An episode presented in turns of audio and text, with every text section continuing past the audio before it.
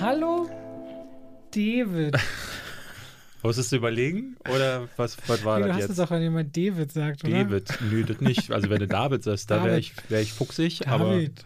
ja, wir gehen heute mal ganz in die Ursuppe zurück, ganz an den Anfang. Und zwar ins Jahr 1903. Robert, ich möchte von dir gerne wissen, Ja. weißt du, was das erste Remake war? Also das, das ich jetzt überhaupt keine Ahnung. Ja, so, äh, ich habe gerade schon Robert die Antwort verraten äh, davor, aber ich will euch natürlich die Frage stellen. Es ist so, 1903, also schon vor langer, langer Zeit, da ist der Film Der große Eisenbahnraub erschienen. Wirklich wichtiger Film unserer Zeit gewesen. Ähm, ihr kennt das vielleicht, dieses Bild, wo der Cowboy in der Mitte des Rahmens steht und mit einer Waffe genau auf die Linse zielt. Das ist einer der ersten Filme gewesen, der so mit Umschnitten äh, gearbeitet hat, auch so ein bisschen mit Spezialeffekten. Sie haben so das erzeugt, so diese Illusion, dass der Zug tatsächlich fährt, weil draußen dann so diese Fahrbahn, ja, du kennst das, wenn so die Leinwände so vorbeifahren. Das ist nicht das erste Remake gewesen, aber das erste Remake entstand nur ein Jahr später und hieß Der große Eisenbahnraub. Ja, das ist damals nämlich passiert, weil der polnische Filmemacher Sigmund Lubin, der war damals ganz umtriebig. Ist einer der ersten großen Filmpioniere, dessen Namen man heute aber nicht mehr kennt, weil er im Grunde so ein bisschen operiert hat, wie man das von The Asylum heute kennt. Diese Schmiede, die einfach nachdem Transformers rausgekommen ist, bringen sie ganz schnell Transmorphers in die Videotheken, beziehungsweise in den Handel. Und das Cover sieht dann auch ungefähr so ähnlich aus, damit dann irgendwie die Gisela für ihren Mann Peter äh, irgendwie zugreift und sagt, was? Transformers gibt es schon im DVD-Handel und greift dann zu und das ist das Geschäftsmodell von The Asylum und das war auch das Geschäftsmodell von Sigmund Lubin. Der hatte sich nämlich damals darauf spezialisiert, einfach alle Filme, die irgendwie funktioniert haben, zu kopieren und zwar ganz dreist. Also so einfach nachgefilmt und denselben Namen hat er auch noch genommen. Dadurch war Sigmund Lubin über zehn Jahre hinweg ständig in irgendwelche Urheberrechtsstreitigkeiten verzettelt, unter anderem mit Thomas Edison himself. Und ich glaube, er ist trotzdem reich dadurch geworden. Also diese Filme haben dann trotzdem irgendwie funktioniert, weil sie ja zum Teil genauso geheißen haben.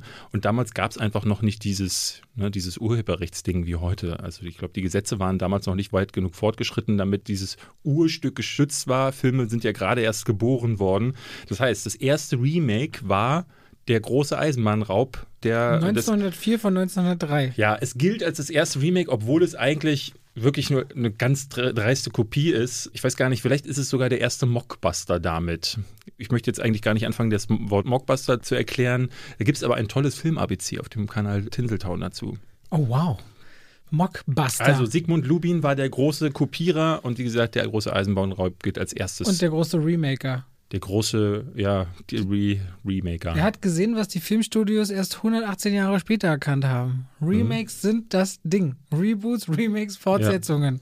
Der hat übrigens einen Stern auf dem Walk of Fame bekommen. Echt jetzt? Ja. Naja, weil der hat halt für das Medium Film, obwohl er halt geklaut hat wie so ein Rabe, hat er halt für das Medium Film so viel getan, weil er auch ein eigenes Filmstudio gegründet hat und dann irgendwann später auch, nachdem diese Urheberrechtsdinger durch waren, hat er auch eigene Filme gemacht, die zwar alle mies waren, aber er war einer der ersten, die erkannt haben, das kann was ganz Großes werden. Und dadurch war dann egal, ob er äh, schlechte Filme gedreht hat. Hauptsache, ne, er hat irgendwie dieses Medium nach vorne getrieben und dafür hat er tatsächlich den Stern bekommen auf dem Hollywood Walk of Fame. Cool. Spannend. Ich habe was Neues dazugelernt. Ja, Und damit herzlich willkommen zu einer neuen Episode von Zwei wie Pech und Schwafel.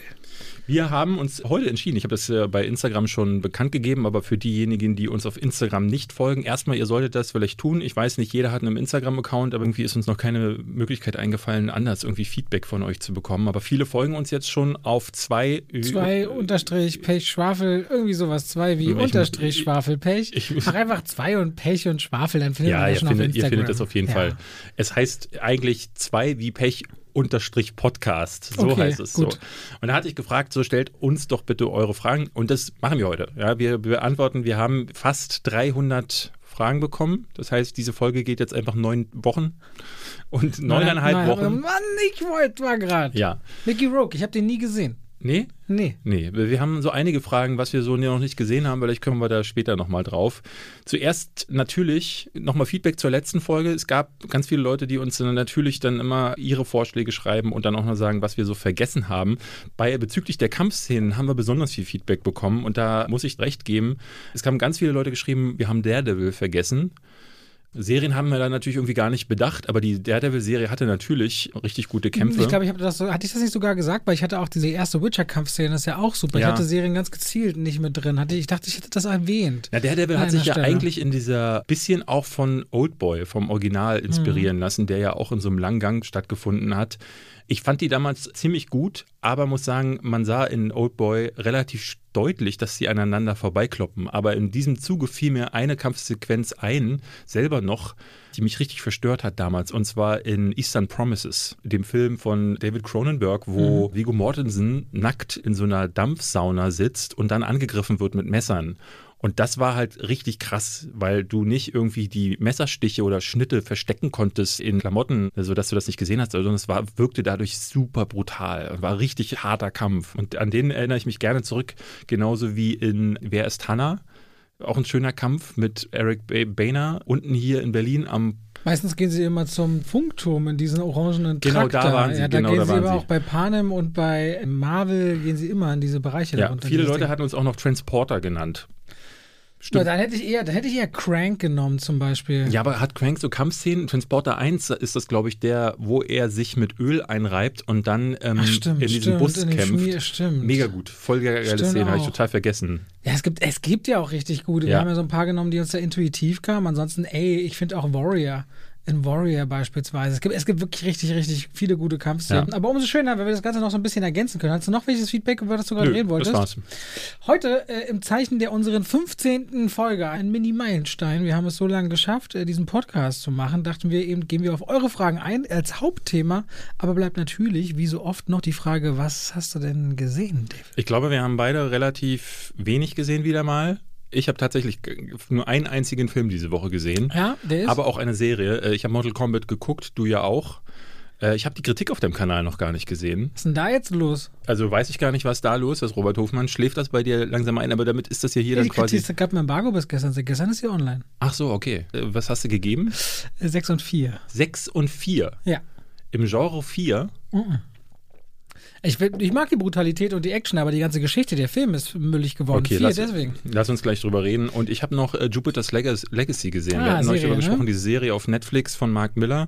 Habe ich die ersten vier Folgen geguckt, da kann ich gerne was von erzählen. Und ich habe noch geguckt, Monster, Monster. Ja, Sagt dir das überhaupt was? ich habe den Trailer mir angeguckt. Ähm, Ich habe das Gefühl, man konnte gar nichts finden. Ich habe auch ewig bei IMDb, Filmstarts und sonst was gesucht, bis man mal irgendwas zu Monster, Monster findet. Der er, irgendwie er, heißt, 2000. er heißt auch Monster im Ja, Original. er heißt und, und Monster. damit hat er, teilt er sich den Namen ja mit mehreren Filmen. und dann ist, äh, verschwindet er in der Versenkung bei der Search Engine Optimierung. Also das ist ganz äh, komisch.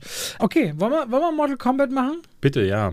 Also, ich habe Mortal Kombat geschaut und ich muss ehrlich sagen, ich habe mich drauf gefreut, weil ich hatte Lust nach dem Trailer. Ich fange auch meine Kritik übrigens damit an, dass ich meine erste Berührung mit Mortal Kombat war, ich muss so, wenn ich tippen müsste, du weißt sicherlich, wann das Spiel rausgekommen ist, aber sag's mal nicht. Ich würde tippen, ich war acht oder neun und mit meinem Papa in Spanien Urlaub und im Hotel stand eine Arcade-Maschine und da haben die das drauf gespielt und ich dachte, unglaublich, wie viel Blut aus dem Gesicht nach hinten gespritzt. ist. Das habe ich noch nie gesehen. Kann das so sein, dass wir von 95, 96 reden, als Mortal Kombat rauskommt? Ich glaube, es war 94. Oder 95 kam, glaube ich, sogar schon der Fi- Kinofilm raus. Okay, zumindest ich in Spanien als Kind dachte, was ist das denn? Hatte auch schnell gehört, dass, dass das super brutal sei. Und deswegen bin ich mit Mortal Kombat in, in Berührung gekommen und habe übrigens auch eine geheime Talent. Mich schlägt keiner in Beat'em-Ups. Dann hast du noch nicht gegen mich Das gespielt. kann sein, aber ich habe gegen so viele Leute gespielt, die immer meinen, ja, ich mach dich fertig. Ich, ich drücke genauso wirr wie alle auf den Knöpfen, aber irgendwie richtiger. Ich habe ein ganz komisches, richtig sinnloses Talent.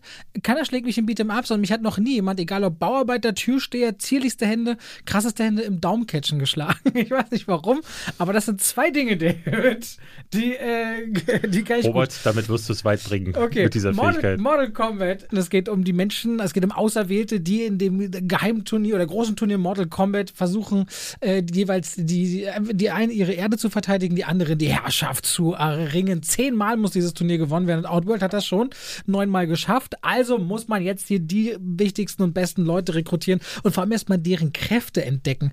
Was bei Mortal Kombat passiert, ich ehrlicherweise fand das Opening richtig cool. Das hat mir Spaß gemacht. Die ersten fünf bis zehn Minuten dachte ich so, okay, kann ich mich darauf einlassen. Und dann wird das ein richtig langweiliger Film, der total, ich will nicht das Wort betrügen sagen, aber der auf jeden Fall was verspricht, was er überhaupt nicht ist. Und Damit ist, ist, es Betrügen, Robert. Warum willst du Betrügen nicht sagen? Naja, weil, weil ich sag dir, wie es ist. Ich denke dann immer, wem werfe ich das jetzt eigentlich vor? Ich habe mal das Gefühl, ich werfe das dem Studio vor, weil die natürlich viel damit zu tun haben, wenn du auch in Richtung Franchise gehst. Aber ich denke dann auch so, in dem Fall ist es ja Warner, wie viele tolle Filme sie haben. Und ich finde es immer so schade. Ich komme immer so vor, als würde ich dir jetzt sagen, David, wir gehen, stellen wir uns mal eine wirklich fiktive Welt vor, in der du viel und gerne kochst. Ja? Und wir gehen beide essen und ein Abend machst du richtiges Grützessen. Wenn ich dann sage, das war ja wohl das schlechteste Essen, schäm dich, umdrehen und in die Ecke, dann fühle ich mich schlecht, wenn es die anderen fünf Tage richtig mittelmäßig oder richtig geiles Essen gab. Deswegen weiß ich immer nicht, auf wen ich sauer sein soll, wenn mir ein Film nicht gefällt. Eig eigentlich muss man sagen, ähm, also die Intention ist, ne, ich kenne das bei dir ja schon, in dem Fall ist es so, sie gehen ja relativ offen damit um. Ich hatte in, in meiner Kritik schon geschrieben, dass mich das total abfuckt,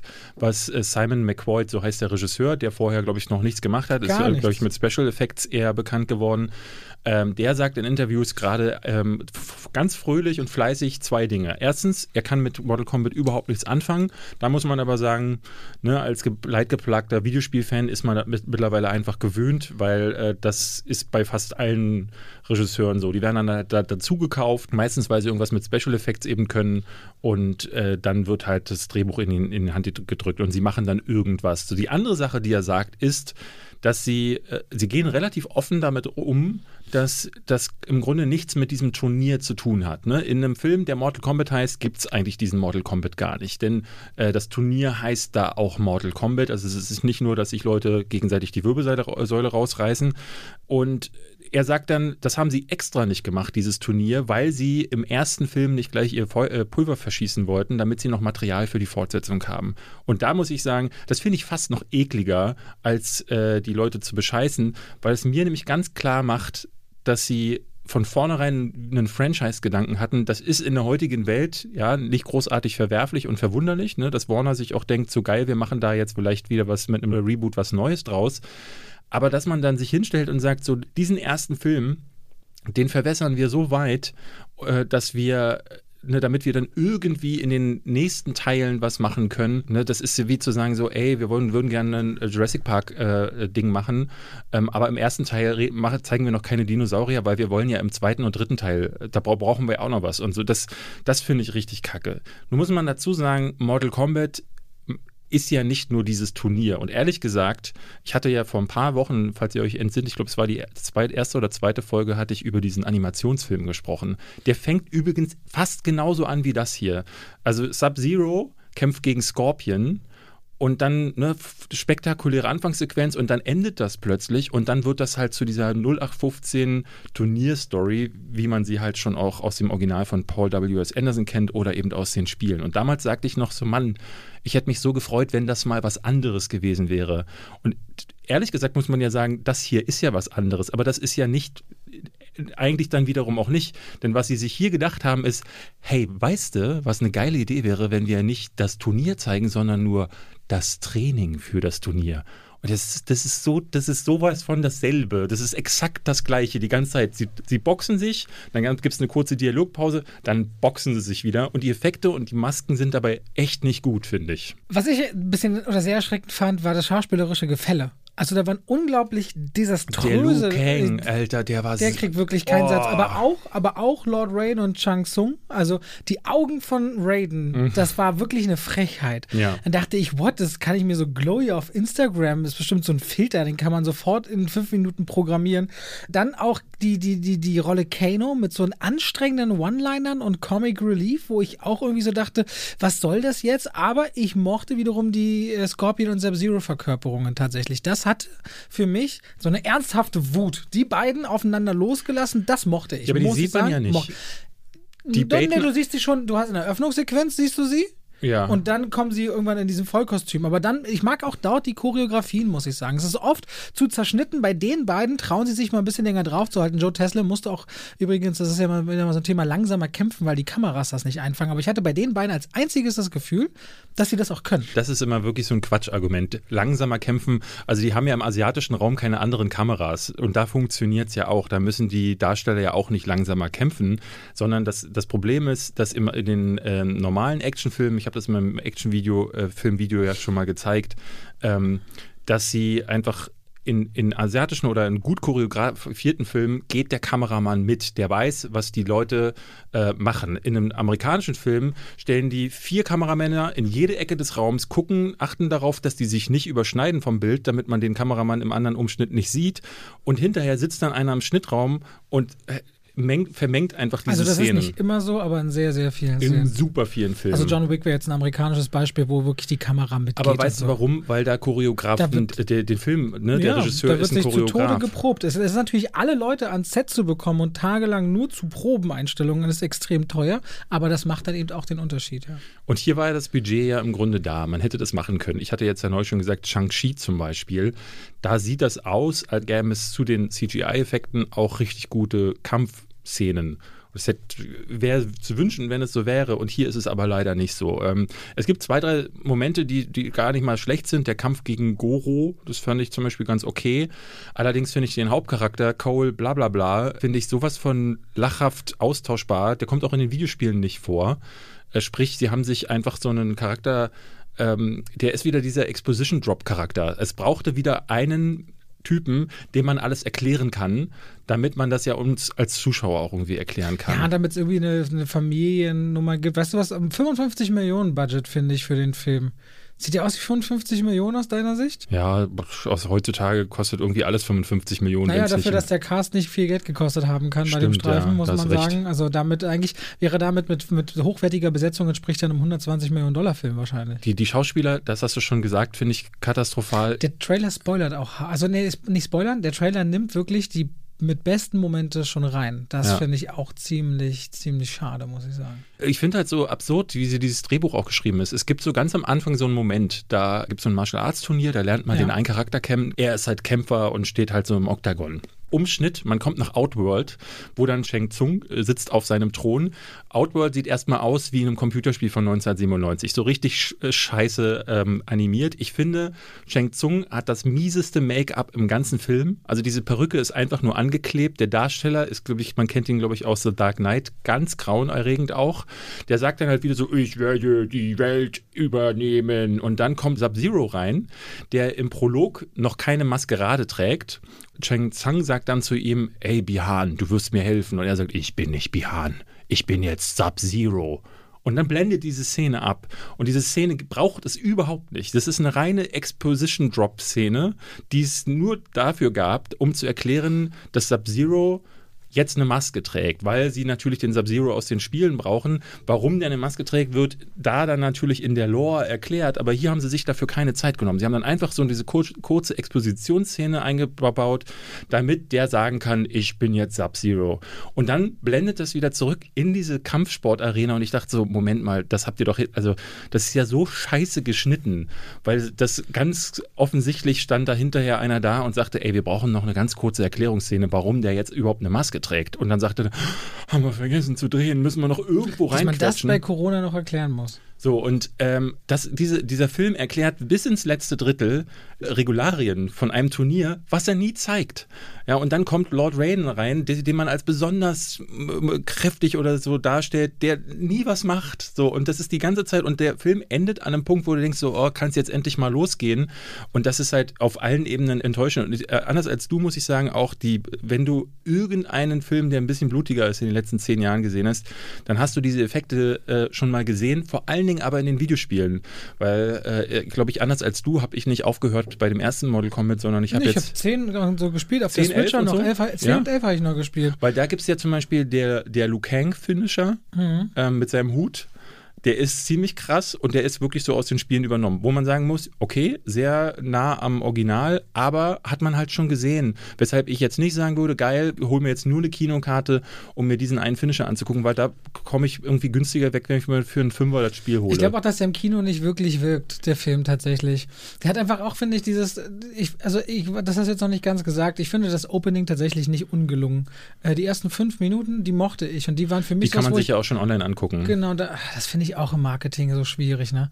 Dass du das halt, das alles schon sehen kannst. Übrigens, äh, trotzdem, für alle jetzt mal unabhängig davon, was wir sagen, die Lust haben, ja, auf Mortal Kombat, das will ich mir angucken, das ist gar nicht so breit gestreut worden. Der ist jetzt ab dem 13. Mai, könnt ihr den per VOD kaufen.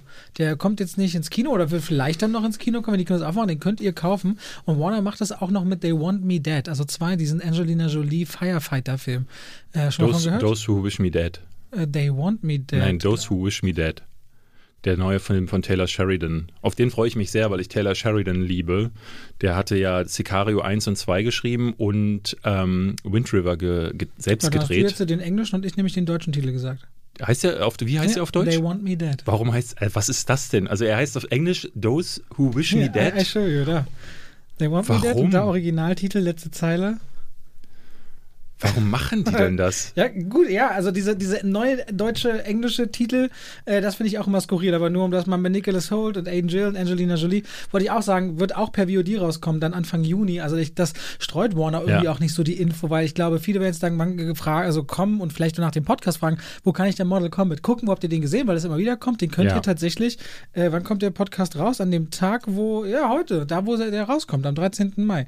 Wenn ihr den gerne anschauen wollt, könnt ihr es ja auf jeden Fall Also trotzdem ich, machen. ich muss halt immer sagen, so auch egal, was wir hier sagen, guckt, wenn ihr auch nur halbwegs Interesse habt, guckt euch das selber an. Ich habe auch tatsächlich einige Kritiken gesehen, äh, zum Beispiel beim Angry Video Game Nerd, aber auch bei Kollegen, die den echt nicht schlecht fanden. Ich glaube, man kann da, wenn man halt sagt, so hey, da hau ich mir jetzt mal zehn Bier rein mit meinen Kumpels und mache mir einen schönen Nachmittag, äh, wenn man so zu fünf davor sitzt und äh, generell so, also selbst wenn man so Sachen wie Tekken, ich weiß nicht, ob du den gesehen Nein. hast, ich habe mir den äh, erst dieses Jahr angeschaut oder die Street Fighter Filme, auch totaler Müll, Aber aber ich, ich. kann man drüber lachen. So und auch den über den hier, der ist, der nimmt sich halt so hart ernst. Man kann halt nicht drüber lachen. Der Paul W. S. Anderson Film, der ist halt Trash und da kann man sich gut beömmeln. Bei dem hier leider nicht und deswegen funktioniert der auch so als Biertrinkefilm nicht und irgendwie ja. Ich habe mir einfach komplett mehr erhofft. Ich finde, der Trailer hatte auch wesentlich mehr versprochen und das ist es am Ende nicht gewesen. Das ist aber ein typisches Beispiel dafür, wenn du den Film weltweit an dem gleichen Wochenende droppst, also rausbringst, dauert es per Mund-zu-Mund-Propaganda drei, vier Tage, bis eher Leute sagen, dass die Finger davon und dann geht die Rechnung bei 55 Millionen auch auf. Der ist trotzdem, glaube ich, in den USA mit 80 Millionen oder also er, hat, er, hat, genug schon an die Kassen gemacht, um kein Flop zu sein. Ja, Trotz halt- Corona. aber äh, nur kurz ein Beispiel, das ist ja eigentlich interessant, weil würdest du den weltweit gleichzeitig rausbringen, dann funktioniert der monetär total und das Franchise Ja. steht. So ist genau. es dann. Ich verstehe weiterhin nicht, warum Warner sich dazu entscheidet, das so zu machen, wie sie es jetzt aktuell machen. Den Film zurückhalten und dann irgendwie jetzt ohne Ich glaube, das, großes. glaub, ich glaub, das kann ich dir sagen. Ich merke von allen Agenturen, mit denen ich ja im Kontakt stehe, äh, also Filmagenturen in Deutschland, aber auch von, all, von allen Studios, mit denen ich zu tun habe, die sagen, wir haben einen enormen Filmstau. Weil über Corona gab es einen Punkt X vor ein paar Monaten schon, da wurde weiter Ja. produziert, aber die Filme kommen nicht raus. Und der Filmstau ist so groß, dass Filmstudios, nicht wenige, in der zweiten Jahreshälfte dieses Jahr so viel Filme rausbringen, wie sie eigentlich im gesamten Jahr gemacht hätten. Also wir werden äh, beide bestimmt äh, auch positiv, aber auch ähm, ist ja manchmal anstrengend, an Arbeit auf der einen Seite versinken und es wird ein enormes Filmfeuerwerk auf die Leute in den nächsten, sobald die Kinos aufmachen, vielleicht so ab, ab Juni, Juli, äh, sechs, sieben, acht Monaten dann hineinprasseln, bis Ja. sich das wieder einpegelt. Hast du das Video gesehen, Marvel Studios Celebrates the Movies? Ja, Irgendwie hat es mich voll gekriegt, aber allein da siehst du ja auch schon an dieser Durchstrukturierung, wann kommt welcher Film und so weiter. Da ist richtig Druck drin. Das ist nur ein Franchise und die müssen die Filme loswerden. Also Mortal Kombat, sie müssen sie einfach bringen. Irgendwann, sie finden dafür keinen klugen Platz mehr, weil alles ist voll mit besseren oder hochkarätigeren anderen Filmen. Und dann ist raus. Gegen was willst du das laufen lassen? Gegen A Quiet Place, gegen James Bond, was auch immer. Mortal Kombat mit der Qualität, das spricht sich schnell rum, versagt so schnell gegen all diese anderen starken Filme, die noch warten. Ja, aber es wäre ja die Möglichkeit, also es beantwortet beantwortet nicht meine Frage, warum sie sich nicht dazu entschlossen haben, zum Beispiel hierzulande den Film gleich am selben Tag. Es gibt zwar hier kein HBO Max, aber dann findet man halt einen anderen Weg, weil das wäre ja trotzdem möglich, den am selben Wochenende zu releasen. Das haben sie sich bei äh, Kong vs. Godzilla, haben sie das schon nicht gemacht, bei dem haben sie es schon nicht gemacht. Tom und Jerry gibt es seit Monaten da drüben, äh, hat auch furchtbare Kritiken, ist, ist hier noch gar nicht angekommen. Ich, ich verstehe glaub, es nicht. Ich glaube ganz simpel, die gucken hier in Deutschland darauf, okay, wie performt der Film weltweit, wie kommt er weg und dann entscheiden sie sich für einen schwächeren Titel und äh, sagen, okay, den bringen wir dann nicht. Tom und Jerry hat eine klare Zielgruppe, da kannst du Familien reinpacken und Familienpublik äh, Familienfilme funktionieren in Deutschland immer, also für gewöhnlich sehr, sehr gut.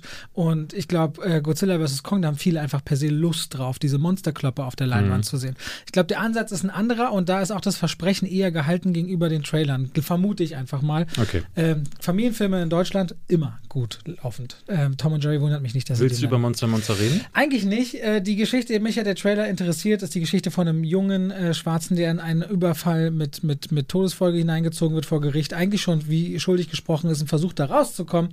Ein sehr vorhersehbarer Film, weil er versuchen will, auf Biegen und Brechen am Ende anders zu sein, aber dann für mich eher frustrierend und enttäuschend anders. Ich muss da nicht aber großartig drüber reden. Ich glaube, von dem wird nicht viel Notiz genommen werden von dem Film. Ähm, ja, war für mich, soll ich jetzt lange darüber reden, über was, was dann danach auch keinen äh, motiviert, sich den Film anzugucken, glaube ich. Dann lass mich dir kurz noch von Jupiter's Legacy erzählen. Ja. Ähm, eine neue Superhelden-Serie, da wirst du jetzt gerade auch irgendwie mit überschwemmt, nachdem Invincible äh, zumindest in Comicform auf Amazon erschien. Netflix hat jetzt auch nicht wenige davon. Das hier ist, ich hatte es neulich schon mal in unserer Vorschau äh, erzählt, ähm, von Mark Miller, der ne, Kick-Ass, Wanted oder Kingsman gemacht hat. Und ich finde den Ansatz tatsächlich interessant. Er hat das in seinen Comics gewählt, dass er so ein bisschen diese Superheldengeschichte anhand von gesellschaftlichen Themen erzählt. Ne? Also es beginnt eigentlich die Erzählung in den 20er Jahren und zwar gerade da, als die Weltwirtschaft zusammengebrochen ist, ganz viele Leute ihr Hab und Gut verlieren und ähm, die Hauptcharaktere stehen auch quasi vor dem, vor dem persönlichen und finanziellen Konkurs. Und dann bekommen sie Superkräfte. Und diese Geschichte wird über verschiedene Jahrzehnte hinweg erzählt, ist in drei verschiedenen äh, Zeitebenen, mhm. was ein bisschen schwierig ist, dem, dieser Nummer zu folgen, weil sie springen in jeder Folge so stark hin und her, dass es wirklich tatsächlich äh, ein Problem zum Teil war, äh, der, der Nummer zu folgen.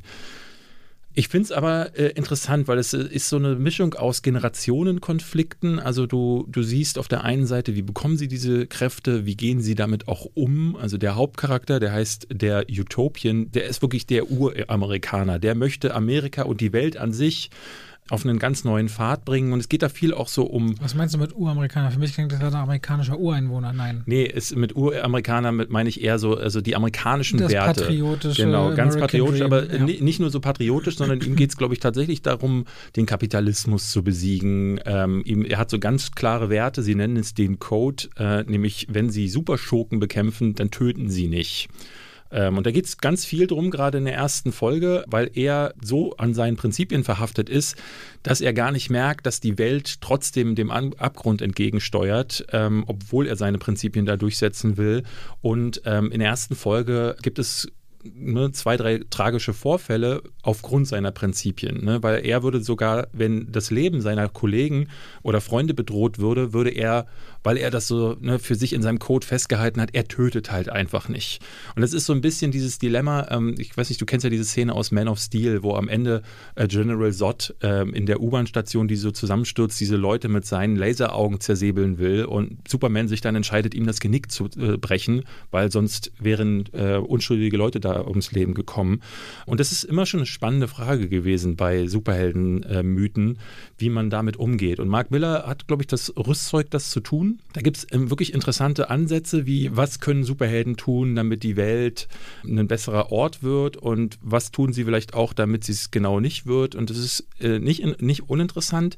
Ich finde aber, die Serie ist relativ verfranst. In den ersten vier Folgen habe ich oft so ein bisschen den Faden verloren, gerade weil auch so interfamiliär, also in dieser Familie gibt es viele Streitigkeiten und dann wollen sie noch die große Welt und dann wollen sie noch äh, andere Dinge erzählen und da sind ganz, ganz viele Themen drin und ich finde, selbst in so einer Serie gibt es einfach nur begrenzten Platz. Das hatten wir ja neulich über, schon über äh, was ist Falcon and the Winter Soldier äh, gesagt oder auch Wonder Vision. Deswegen, ich finde es interessant und ich habe gemerkt, so anders als bei den meisten anderen Sachen, die ich jetzt zuletzt geschaut habe. Ich bin zumindest bis zur vierten Folge gekommen und würde weiterschauen, aber ich bin noch nicht so ganz gehuckt. Und das ist jetzt animiert oder ist real? Das habe ich nicht ganz Das ist real. Okay. Josh Duhamel, den man aus Transformers zum Beispiel kennt, der spielt die Hauptrolle unter anderem. Ansonsten, also kann man gucken, fand ich nicht uninteressant und ich hat, hat hoffentlich noch Potenzial. Ich habe mich über die Comics dann auch gleich belesen und das finde ich immer eigentlich ein gutes Zeichen. Also wenn die Serie interessant genug, äh, die, wenn die Ansätze interessant genug sind und ich mich dann über das Quellmaterial belese, dann merke ich dann immer so, hm, dann möchte ich gern mehr sehen. Und was da so in den Comics passiert, scheint gut genug zu sein, um Futter für interessante Staffeln zu bieten. Deswegen, ich bleibe mal am Ball und ihr könnt ja auch reingucken. Apropos Comics, ich kenne da noch einen, der hat Comics von mir. Ja, das stimmt. So, wir wollten doch gerne über sehr interessante Fragen reden ja. unter dem Post dazu auf Instagram. Ich habe, glaube ich, 23 rausgesucht. Du hast ja schon ein paar rausgesucht. Ich habe jetzt ja, einfach mal, ich gedacht. Ich habe hier mal so, mir ist auch richtig zusammengeschnitten. Ich habe auch ein paar äh, mir rausgesucht, aber nur ganz wenige, weil ich dachte irgendwann, ey, komm, ich, ich scrolle einfach ich durch. Ich habe mir ein paar rausgesucht von oben, unten, Mitte, die ich eigentlich ganz cool fand. Wir können auch abwechselnd machen, wenn du willst, oder ich fange einfach mal an. Fang doch mal an. Also, unter anderem hat Samuel Nepkin geschrieben, wenn das richtig ausgesprochen ist, äh, lieber nie wieder Filme gucken oder für jeden Film, den man sieht, einmal Thunder Force ansehen. Ja, dann Thunder Force. Also, Würde ich auch machen. Ja. Definitiv. Irgendwann wird es aber auch sowas, da kannst du den Film mitsprechen.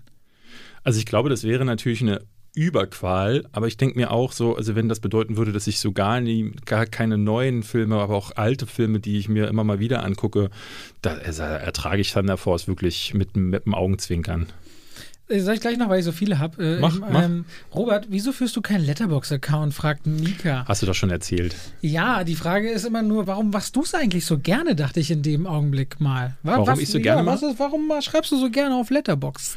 Also äh, ich habe ja angefangen zu schreiben, Filmkritiken, und äh, habe irgendwie gemerkt, dass das eine Sache ist, die mir wahnsinnig viel Spaß macht, meine Meinung zu schreiben und ähm, die für mich auch festzuhalten. Also ich finde, das äh, fühlt sich für mich bei Letterbox wie Filmtagebuch an, also generell wie Tagebuch. Ich kann jeden Tag sehen, was habe ich wann geguckt und dazu meine kleine Meinung. Ich habe dir ja mal meinen Ordner zum Beispiel gezeigt, den ich, ja, ja, den ich auch in deinem Video vorgestellt habe. Wie hieß das nochmal? Für acht, acht Filme, die mich... Bei dir waren es, glaube ich, neun Filme. Ja, irgendwie irgendwie so acht Filme, die mein Leben geprägt haben. Die ich nie haben. vergessen werde, weil sie mein Leben äh, prägt. Könnt ihr euch gerne auf Roberts Kanal angucken und da zeige ich am Ende, dass ich schon als kleiner Junge ähm, selbst Filmkritiken geschrieben habe, auch für die Schülerzeitung und so. Das ist mir einfach in die, die Aber das, das wäre richtig erfolgreich auf deinem YouTube-Kanal, wenn du mit deinem Voice-Over-Stil und mit verschiedenen Sachen zu dem Film quasi im Grunde nur vorträgst, was an diesen Letterbox-Kritiken steht. Das wäre wahnsinnig erfolgreich. Weiß ich nicht. Und ich habe da ich. immer mal drüber nachgedacht. Ich weiß das. Das wäre erfolgreich. Du, du, du, würdest dann neues Material, altes Material, so wie du es machst, so dir zusammenklauben, aber es wäre erfolgreich. Ja, äh, wir müssen jetzt ja eh mal gucken. Also das ist eine Frage, was meinen YouTube-Kanal sowieso betrifft. Also aktuell arbeite ich ja an zwei Sachen, die tatsächlich nächste Woche rauskommen. Endlich Videos. Aber es ist dann ab, wenn jetzt der Upload-Filter kommt, ist nicht klar, ob ich meinen Kanal weiterführen kann.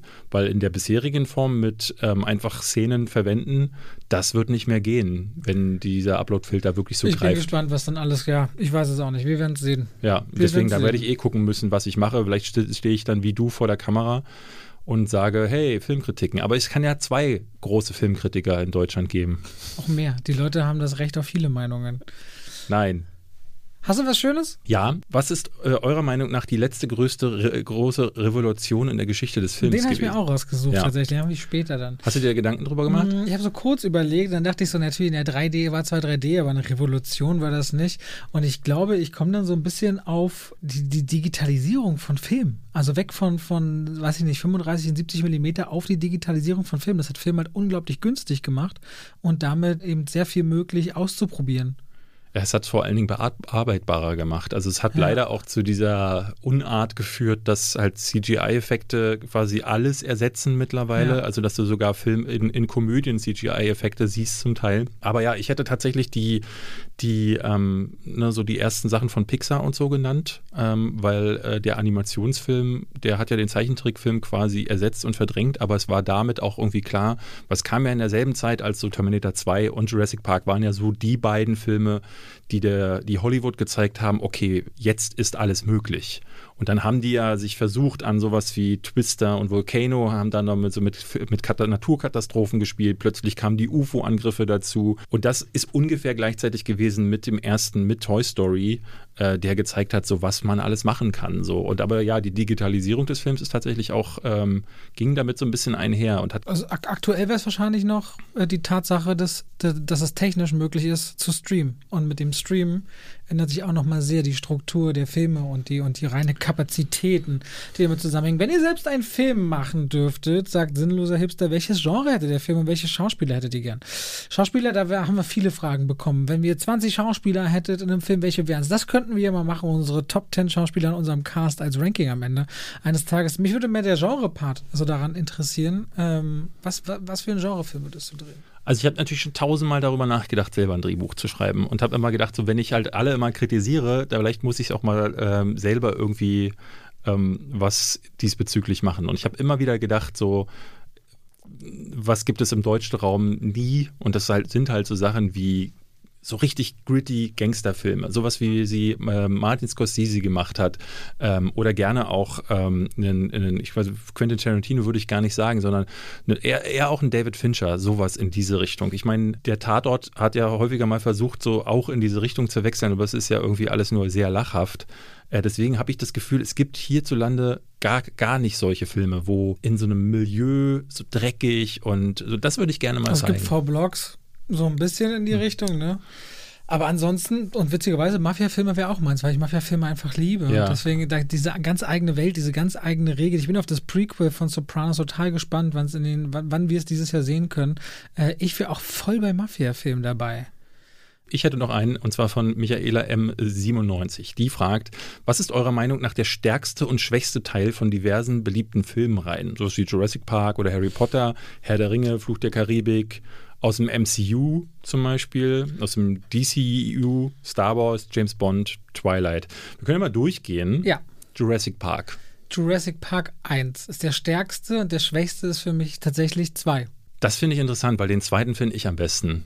Ich den, fand den dritten wieder richtig geil, den hassen ja alle. Ja, also bei mir wäre es der zweite, weil ähm, im zweiten der T-Rex rübergebracht wird? Nein. Nee, darum geht es gar nicht, sondern okay. was der zweite besser macht als der erste, den, den ersten fand ich immer, immer schon, der hat mir viel zu viel Zeit darauf verwendet, ähm, dass da Leute in der Gegend rumlaufen und äh, Bauklötzer staunen. Und ich fand das als jemand, der Dinosaurier lang, langweilig fand, immer so, mm, okay, dann kommt jetzt die Action, wann kommen die Spannungsmomente? Die hatte Jurassic Park 1, aber Teil 2 hat in Bezug Spannung nochmal einen draufgesetzt. Diese tolle Szene, wo dieser äh, ganze Bus über dem Abgrund dann hängt und diese Glasscheibe dann langsam zu brechen äh, droht, das ist ja wohl wirklich an Spannung kaum zu überbieten. Und äh, dementsprechend, äh, der war mehr Action, der war mehr Fun, der war wie so ein, eigentlich eine Sache, die ich normalerweise kritisieren würde, dass so eine Fortsetzung mehr von allem draufpackt, aber das habe ich nach dem schwachen ersten Teil gebraucht und äh, für mich ist der dritte der schwächste Teil. Ja, ich fand das immer ganz toll, also aus Kinderaugen das zu sehen und Teil 1 und Teil 3 haben halt so diesen Kinderaugen-Aspekt, was ja auch wieder bei Jurassic World dann der Fall ist.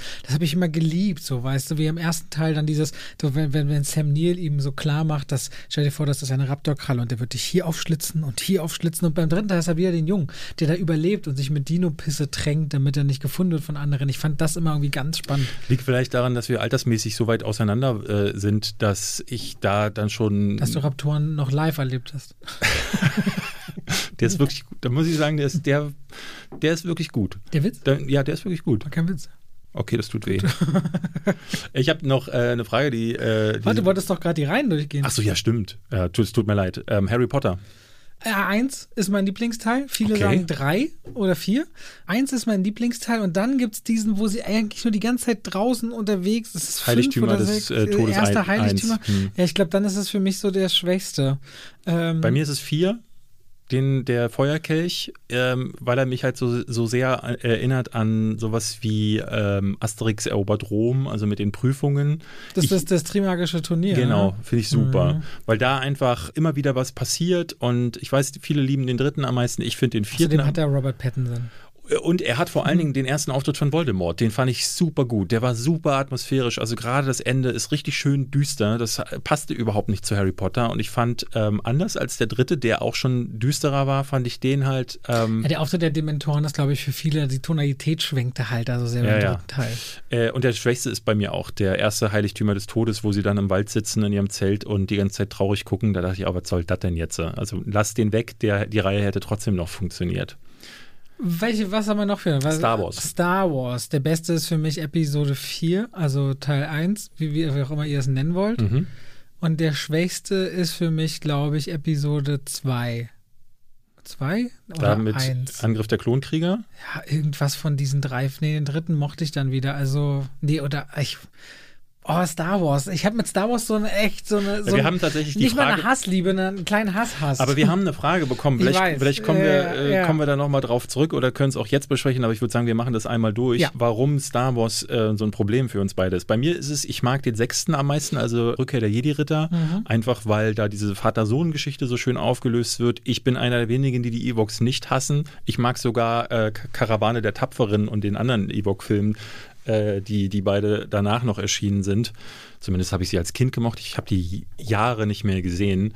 Und ich finde halt am Ende, wie das aufgelöst wird mit dem Imperator, großartig. Den schlechtesten finde ich Episode 1, weil äh, ich habe mich wahnsinnig darauf gefreut. Und auch wenn ich mit Darth Maul da ein paar Szenen richtig nett fand, war der filmtechnisch unterirdisch. Also das ist auch wirklich, also wenn man sich den als äh, jemand, der Film versteht, anguckt, kriegt man es kotzen.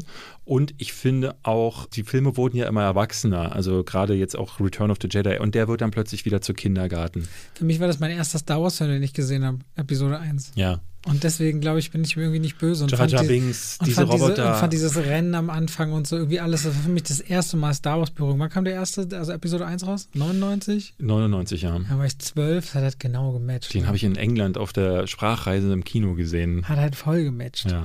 Äh, was, was, was war da noch? Fluch der Karibik? Fluch der Karibik, genau. Teil 1 ist der beste. Teil, weiß ich nicht, der schwer, also irgendein anderer. Mir bleiben die alle nicht im Kopf. Ich weiß es nicht. Ich fand den zweiten am schlimmsten. Ja? Na gut. Bin, beim ersten bin ich Aber es ist ja oft so, dass zweite Teile dann schwächer sind und dritte wieder besser werden. Aber jetzt wird spannend, Bond. Ganz ehrlich, ich hatte mit Bond lange keine Berührungspunkte. Für mich ist das Casino Royale der beste. Macht oder, oder Skyfall. Also ich bin Daniel Craig, James Bond-Fan total. Und gelangweilt hat mich eigentlich immer so viel rund um Pierce Brosnan. Aber jetzt gerade, wo ich auch für die Filme zurückgeguckt habe, ich finde die eigentlich, also aus heutiger Sicht, fürchterlich sexistisch und auch ein bisschen dolle langweilig. Ich weiß nicht, Bond ist, ähm, also ich bin Daniel Craig Bond und ich glaube, der Daniel Craig Bond ist ein anderer, als er jemals vorher war. Und deswegen, wel- welchen ich, es gibt eine Reihe, die ich nicht mag. Viele, die ich nicht mag. Also tatsächlich bin ich da voll bei dir, muss ich äh, sagen. Ich habe äh, die ganzen Pierce Brosnan-Filme oder zumindest den großen Teil im Kino damals noch gesehen. Ich glaube, den ersten Golden Eye im Kino gesehen und habe dann aber auch abgebrochen, weil ich gemerkt habe, geht nicht. Ich habe im Fernsehen vorher die, äh, die, die, die meisten mit Roger Moore gesehen ich glaube, die mit Roger Moore waren so damals die, die mir als Kind am ehesten zusagten. Und dann gibt es, glaube ich, Moonraker mit dieser Mondbasis, der hat einfach so, als kleiner Junge hatte ich da große Augen. Aber wenn ich heute darauf zurückblicke und man so, es gibt immer wieder so Leute, die sagen, ey, ich habe mir jetzt nochmal hin, hinarbeitend auf den neuen Teil alle Filme angeguckt, das könnte ich nicht mehr. Weil ich glaube, das ist wie, wie ich neulich versucht habe, alle Godzilla-Filme zu gucken. Das geht zweimal und dann merkst du, es ist immer derselbe Scheiß und brauche ich jetzt ehrlich gesagt nicht. Und deswegen bin ich voll bei dir. Die Daniel Craig-Ära hat das einfach in die Moderne gebracht und die funktioniert auch nicht immer, weil zum Beispiel Quantum of Solace großer Stuss ist. Aber mein Liebling ist auch Skyfall, weil der ist einfach relativ rund von vorne bis hinten. Und den Schwächsten kann ich ehrlich gesagt gar nicht nennen, aber ich glaube, äh, der letzte, den ich mit Pierce Brosnan gesehen hatte, war Tomorrow Never Dies und da habe ich für mich auch als Jugendlicher entschlossen, okay, brauche ich nicht mehr. Okay. War da noch ein Franchise? Da waren noch so ein paar, äh, noch ein paar, so im MCU könnten wir noch drüber reden. Bei Herr der Ringe brauchen wir uns, glaube ich, nicht drüber besprechen. ist der schlechteste Film aus dem MCU immer Ant-Man. Die ganze Figur finde ich müllig. Ja. Ich mag den überhaupt nicht. Für mich ist es- mich ist es Iron Man 2, glaube ich. Ich, ich würde jetzt das auch auf Solo-Filme beschränken. Ich würde jetzt nicht die Avengers-Filme reinnehmen, weil das ist dann immer noch mal so ein Zusammenführen eigentlich von. Also dann ist, also andersrum, bei den Solo-Filmen ist für mich dann der stärkste. Bei mir ist es Winter Soldier. Bei mir ist es irgendwie, ich mag äh, Doctor Strange sehr. Ja? Ich mag Doctor Strange sehr. Also ich finde Captain America Weil, and the Winter die Soldier. Figur, ich vergesse nie vergessen ganz kurz, wie Benedict Cumberbatch da sitzt mit seinen gebrochenen Fingern vor ihr und sagt, teach me. Und ich werde das irgendwie nie vergessen, weil er so intrinsisch von diesem arroganten Arzt dann gebrochen da sitzt und mit diesem Willen, was, was, was lernen oder erreichen will, da war ich dann voll Mhm. gehuckt von ihm. Ähm, Wir kommen zu einer anderen Frage. Cap Ja. äh, Capture Thal hat uns geschrieben, um welche Eigenschaft beneidet ihr euren Kollegen? Habe ich, hab ich mal mir auch rausgesucht hier unter anderem. Soll ich nennen? Äh, Ja, bitte. Okay, ich fange an. Gibt es was? Ja, definitiv. Also ich beneide bei dir auf jeden Fall deine äh, Fähigkeit, äh, ruhig zu bleiben. Also ich muss immer wieder sagen, du strahlt auch so ein bisschen ab, äh, dass ich äh, in Situationen, wo mir der Kragen längst geplatzt wäre früher, ich bin jetzt auch ein bisschen ruhiger geworden im letzten Jahr, aber ich habe immer gedacht, Mann, wie macht Robert das? Wie schafft er das, so ruhig zu bleiben? Und wie, ich finde auch vor allen Dingen, deine Moral, also die dir so inne, äh, inne sitzt. Ne? Du hast einen ganz klaren Kodex auch und, und nicht, dass der unverrückbar wäre, aber ich finde zum Beispiel super, wie du mit äh, den meisten Themen umgehst, sei es jetzt, also nicht alles davon verstehe ich, ich bin da auch nicht so hardcore wie du, was jetzt Veganismus angeht, was jetzt zum Beispiel das Thema Gendern angeht, aber ich merke, wenn wir so miteinander zu tun haben, strahlt das so ein bisschen ab. So und ich nehme mich da tatsächlich dir äh, als Vorbild, weil ich dann denke so, ey, wenn der das hinbekommt, ähm, das so auch so zu leben und ich mag Menschen mit Prinzipien total. Deswegen fand ich das immer toll. Und die andere Sache ist, wenn wir beide in den Raum gehen mit einem Executive, ja, wirst du immer rauskommen und hast einen neuen Vertrag und drei Gratisgeschenke unter, unter dem Arm. Und ich komme raus und habe Kopfschmerzen. So, und ich dachte immer so, wie macht er das? Ja, Äh, wie schafft er das, äh, immer diesen Business-Aspekt äh, zu behalten? Das heißt, du wirst immer, warst, warst und wirst immer derjenige sein, der bei uns beiden dahingehend die besseren Entscheidungen trifft. Und auch da muss ich sagen, ähm, das finde ich beneidenswert. Ja, also weiß ich nicht, ob das immer so ist, aber erstmal danke. Das ist viel, viel, äh, viel, viel Lob. Ich weiß gar nicht, ob ich daran erreichen kann. Musst du nicht. Muss ich auch nicht. Nee. Also was Bei dir mag ich, dass du groß bist. Nein, was ich an David wirklich mag, ich weiß nicht, ob man das, David ist ein unglaubliches Chaos, aber ich mag diese Kraft, die dem innewohnt. David sagt ungefähr, wenn er, wenn er eben nicht so ruhig ist, definitiv in neun von zehn Fällen Dinge, wo er zehn Minuten später sich dafür entschuldigt, aber er besitzt diese Stärke. Und das finde ich eigentlich sehr schön, dass David sehr schnell reflektiert und eingesteht, ich habe jetzt hier Mist gebaut und entschuldigt sich dann aber auch aufrichtig. Also du bist niemand, der einfach nur sagt, ja, hier, mm, und jetzt sage ich Entschuldigung, jetzt geht's weiter. Du meinst die Dinge, die du sagst. Und du meinst die zwar manchmal nur in dem Moment, in dem du die sagst, und fünf Minuten später sagst du, ja, das war jetzt, und dann ordnest du das ein. Aber ich kenne dich ja eben auch anders, wo du das nicht einrücken konntest. Und ich bin da sehr, sehr stolz auf dich, was du für einen Weg in den letzten, für mich zumindest spürbar, so anderthalb, zwei Jahren für dich hingelegt hast und wirklich ein anderer Mensch geworden bist. Und davor habe ich einen riesen Respekt. Also ich beneide dich nicht darum, über das, was du so in dir vielleicht für ein Chaos trägst und mit dem du arbeitest, aber ich beneide dich darum, dass du diese Kraft aufbringst und das kontinuierlich machst. Und ich glaube, das schaffen ganz, ganz wenige Menschen und davor habe ich einen Heidenrespekt und ähm, das auch bereit bist zu kommunizieren. Also du gehst da mit einer Offenheit um, wo ich sagen muss, äh, Chapeau. Oh. Ja. Dankeschön. Ja. Äh, jetzt habe ähm, ich. warte, jetzt mache ich mal ganz kurz. Mach weil du mal, ja. Ich habe vor Schreck jetzt das, das. Ding auch zugemacht gerade. Welchen beliebten Film, fragt Knorne, habt ihr noch nicht gesehen? Boah, ähm, also ich glaube, bei mir sind das meistens so die Klassiker. Ne? Also ich will schon seit Ewigkeiten so Sachen wie Vom Winde verweht oder wie Lawrence von Arabien oder ich habe Psycho zum Beispiel nie gesehen. Ich habe Vertigo nie gesehen. Ich habe super Film, viele Filme von, Vertigo nie gesehen. äh, von. Alfred Hitchcock nicht geguckt. Ganz schlimm ist für mich, ich habe Citizen Kane nie gesehen. Ja, Das muss ich unbedingt machen, vor allem wenn man über Mank geredet hat Mhm. im Nachgang. stimmt. Dann, ich habe letztens, äh, das ärgert mich richtig, ich habe hier diesen, diesen Robert De Niro DiCaprio-Film nie gesehen. Der kommt mir jetzt gefühlt jede Woche irgendwo vor. A Boy's Life ja, habe ich nicht gesehen. habe ich auch nicht geguckt. Ich habe Insomnia nie gesehen. Habe ich auch nicht gesehen. Das ist halt Nolan-Film. Hexenkessel habe ich nie gesehen, also einen der frühesten äh, Martin Scorsese-Filme. es Ähm, gibt ganz viele davon. Ich habe, was habe ich denn noch nicht gesehen, was wirklich wichtig wäre? Hm, gibt so so Sachen, wo ich, nö. Also ich habe gefühlt seit 2000 habe ich eh gefühlt alles gesehen. Aber du ja auch sicherlich. Aber ansonsten gab es so große Franchises, die ich ganz ausgelassen habe. Ich bin in dieser ganzen Star Trek Welt. Also da bin ich überhaupt nicht drin, ne? Falls da alles noch früher Filme gegeben haben sollte, Äh, ich überhaupt keinen aber du Plan. hast alle Star Trek-Filme gesehen, oder? alle neueren so ab Ach so, okay. Nee, ich habe das, also Star Trek, Star Wars, das ist einfach nicht meins. Ja. Und was habe ich denn noch nicht gesehen? Also die Star Trek-Filme habe ich alle geguckt und muss auch sagen, da kann ich auch klar benennen, äh, was es da, was ich gut fand. Also selbst die alten Filme, obwohl Null. ich. Nee, Null. Da gibt es ein paar richtig, also äh, Wrath of Khan ist spitze, der sechste ist spitze. Ich habe jetzt hier nur First so Benedict. Cumberbatch und äh, Beyond und Beyond diese letzten drei, vier Oh, Filme. das die ist ich gesehen. schade. Okay, alles klar. Und ich habe auch bei Anime riesen Nachholbedarf, wobei ich jetzt ganz viel Studio Ghibli und so nachgeholt habe während Corona. Ansonsten, nö, das ist ganz gut. Wir haben die Frage bekommen, die lautete, was ist unsere, das war nämlich von einer, von einer Frau, die uns fragte, was denn unsere, und das muss man mal dazu sagen, wird häufig wenig darüber gesprochen, was ist unsere Lieblingskritikerin, unsere Lieblingsfilmkritikerin und was Mhm. ist für die für uns äh, am besten geschriebene weibliche Figur. Das ist häufig so ein Thema, dass man, wenn man so im jo- journalistischen Bereich, gerade wenn ich zum Beispiel auch früher äh, Leute vorgeschlagen habe, dann hieß es immer, boah, da waren jetzt gar keine Frauen dabei. Und dann habe ich immer gedacht, so, ja, warum eigentlich nicht? Und äh, also ich erinnere mich vor zwei Jahren, als wir für Tinseltown, da sollten wir äh, Leute zusammenstellen und wollten unbedingt auch Frauen dabei haben, damit halt nicht so eine Männerrunde wird.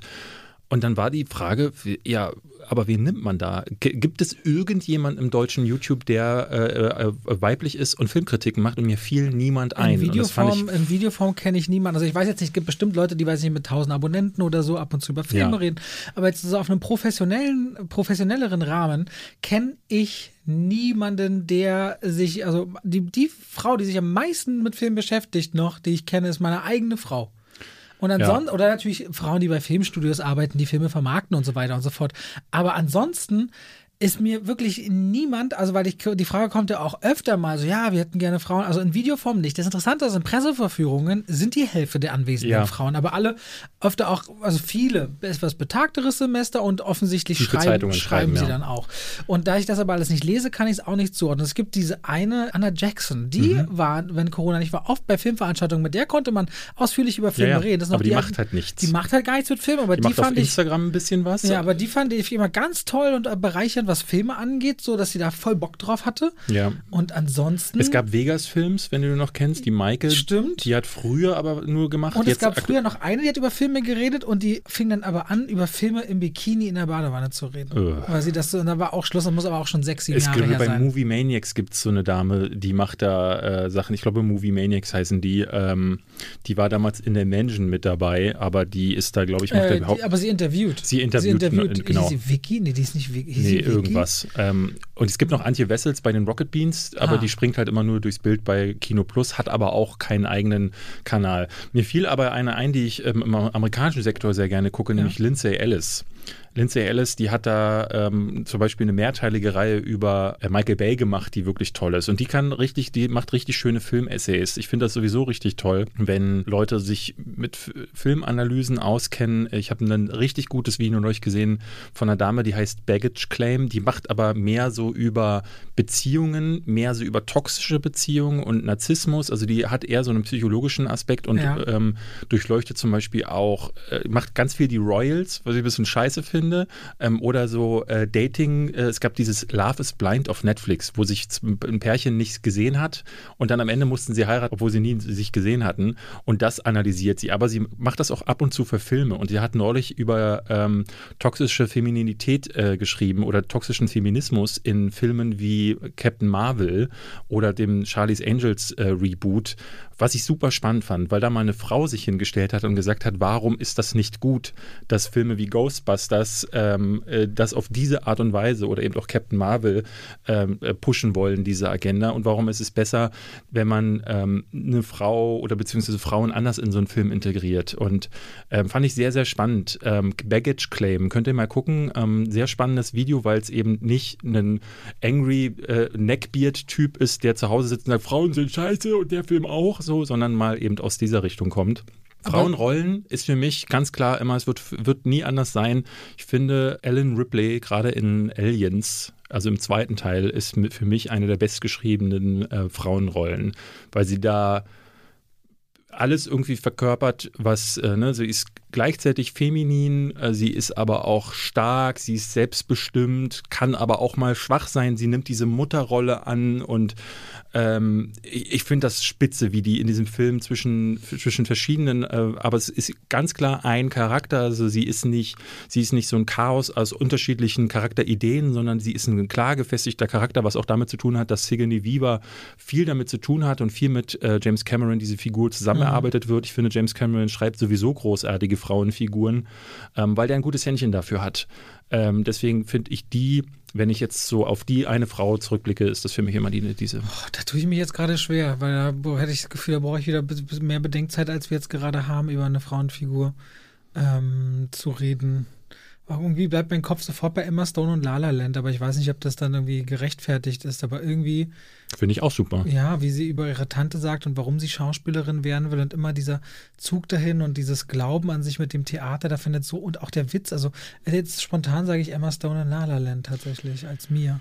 Was ist euer lieb liebster One-Liner von Stallone und Schwarzenegger? Oh, das habe ich extra übersprungen, weil ich überfordert war. Take me to the shopper. Ich weiß es nicht. Also von Stallone brauchen wir gar nicht lange reden. Es ist natürlich aus Rambo Hasta 3. Vista? Nein. Nee, Stallone. Ja. Äh, aus Teil 3, aus Rambo 3, ähm, äh, und zwar nicht die blaues Lichtsequenz, die natürlich spektakulär gut ist, aber mein Lieblingszitat aus dem dritten Teil ist, wo am Ende er und Colonel Troutman gegen diese Übermacht aus äh, der russischen Armee gegenüberstehen, nur mit sie beide mit ihren Maschinengewehren und dann sagt Colonel Troutman, was machen wir jetzt? Und Rambo sagt, naja, um, umzingeln läuft wohl nicht. So, das ist mein Lieblings-One-Liner von dem. Und bei, äh, bei Arnold Warte, dann sag ich, beste Lohn ist es für mich ein Demolition Man. Ihr habt da nur drei Muscheln auf dem Klo. Ja. Gut, es ist eher ein Zitat. Es ist jetzt kein, das, also ist kein One-Liner. One nee, dann weiß ich es nicht. Nee. Okay, bei Schwarzenegger wäre es für mich ähm, auch tatsächlich eher ein. Ist Adrian ein One-Liner? Ja, ist ein One-Liner. Adrian. Not Adrian. Okay. Adrian. Äh, it isn't over before it's over, sagt er doch auch so schön im Rocky. Nee, jo äh, äh, wie heißt da, wie heißt dieser Film, wo er nochmal zurückgekehrt ist vor Creed? Rocky Balboa. Rocky Balboa, genau. Das war der sechste äh, Rocky-Film, genau. Nee, mein Lieblingsdialog äh, aus jedem Film ist, als John Connor äh, vom Terminator erstmals auf den Terminator im zweiten Teil trifft und sagt, Who are you? Und dann sagt Arnold Schwarzenegger, I'm a Terminator. I'm a cybernetic organism, living tissue of a metallic endoskeleton. Und dann sagt John Connor, Who sent you? You did. 35 years from now, you reprogrammed me that I will be your protector in this time. Beste. Ja, gut. Liebe ich. Dann nehme ich das auch.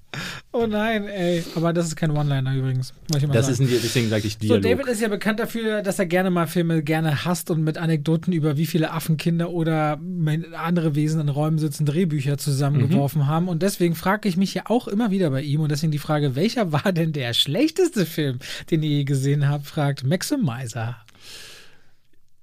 Diese Frage ist super schwer zu beantworten, weil das ja dann irgendwann immer so vermischt. Und ich habe mich dann auch zum Beispiel gefragt, wie ist denn das eigentlich, woran mache ich das denn fest? Weil es gibt ja diese Filme, die wirklich einfach mies sind, weil sie ohne Produktionswert entstanden sind, weil dann Regisseur, der vielleicht noch nie was gemacht hat, mit Darstellern, die noch nie was gemacht haben, gedreht hat. Ne? Gibt es ja mehr als genug Beispiele. The Room zum Beispiel ist halt so ein Nicht-Film, den man da äh, gerne nennen kann.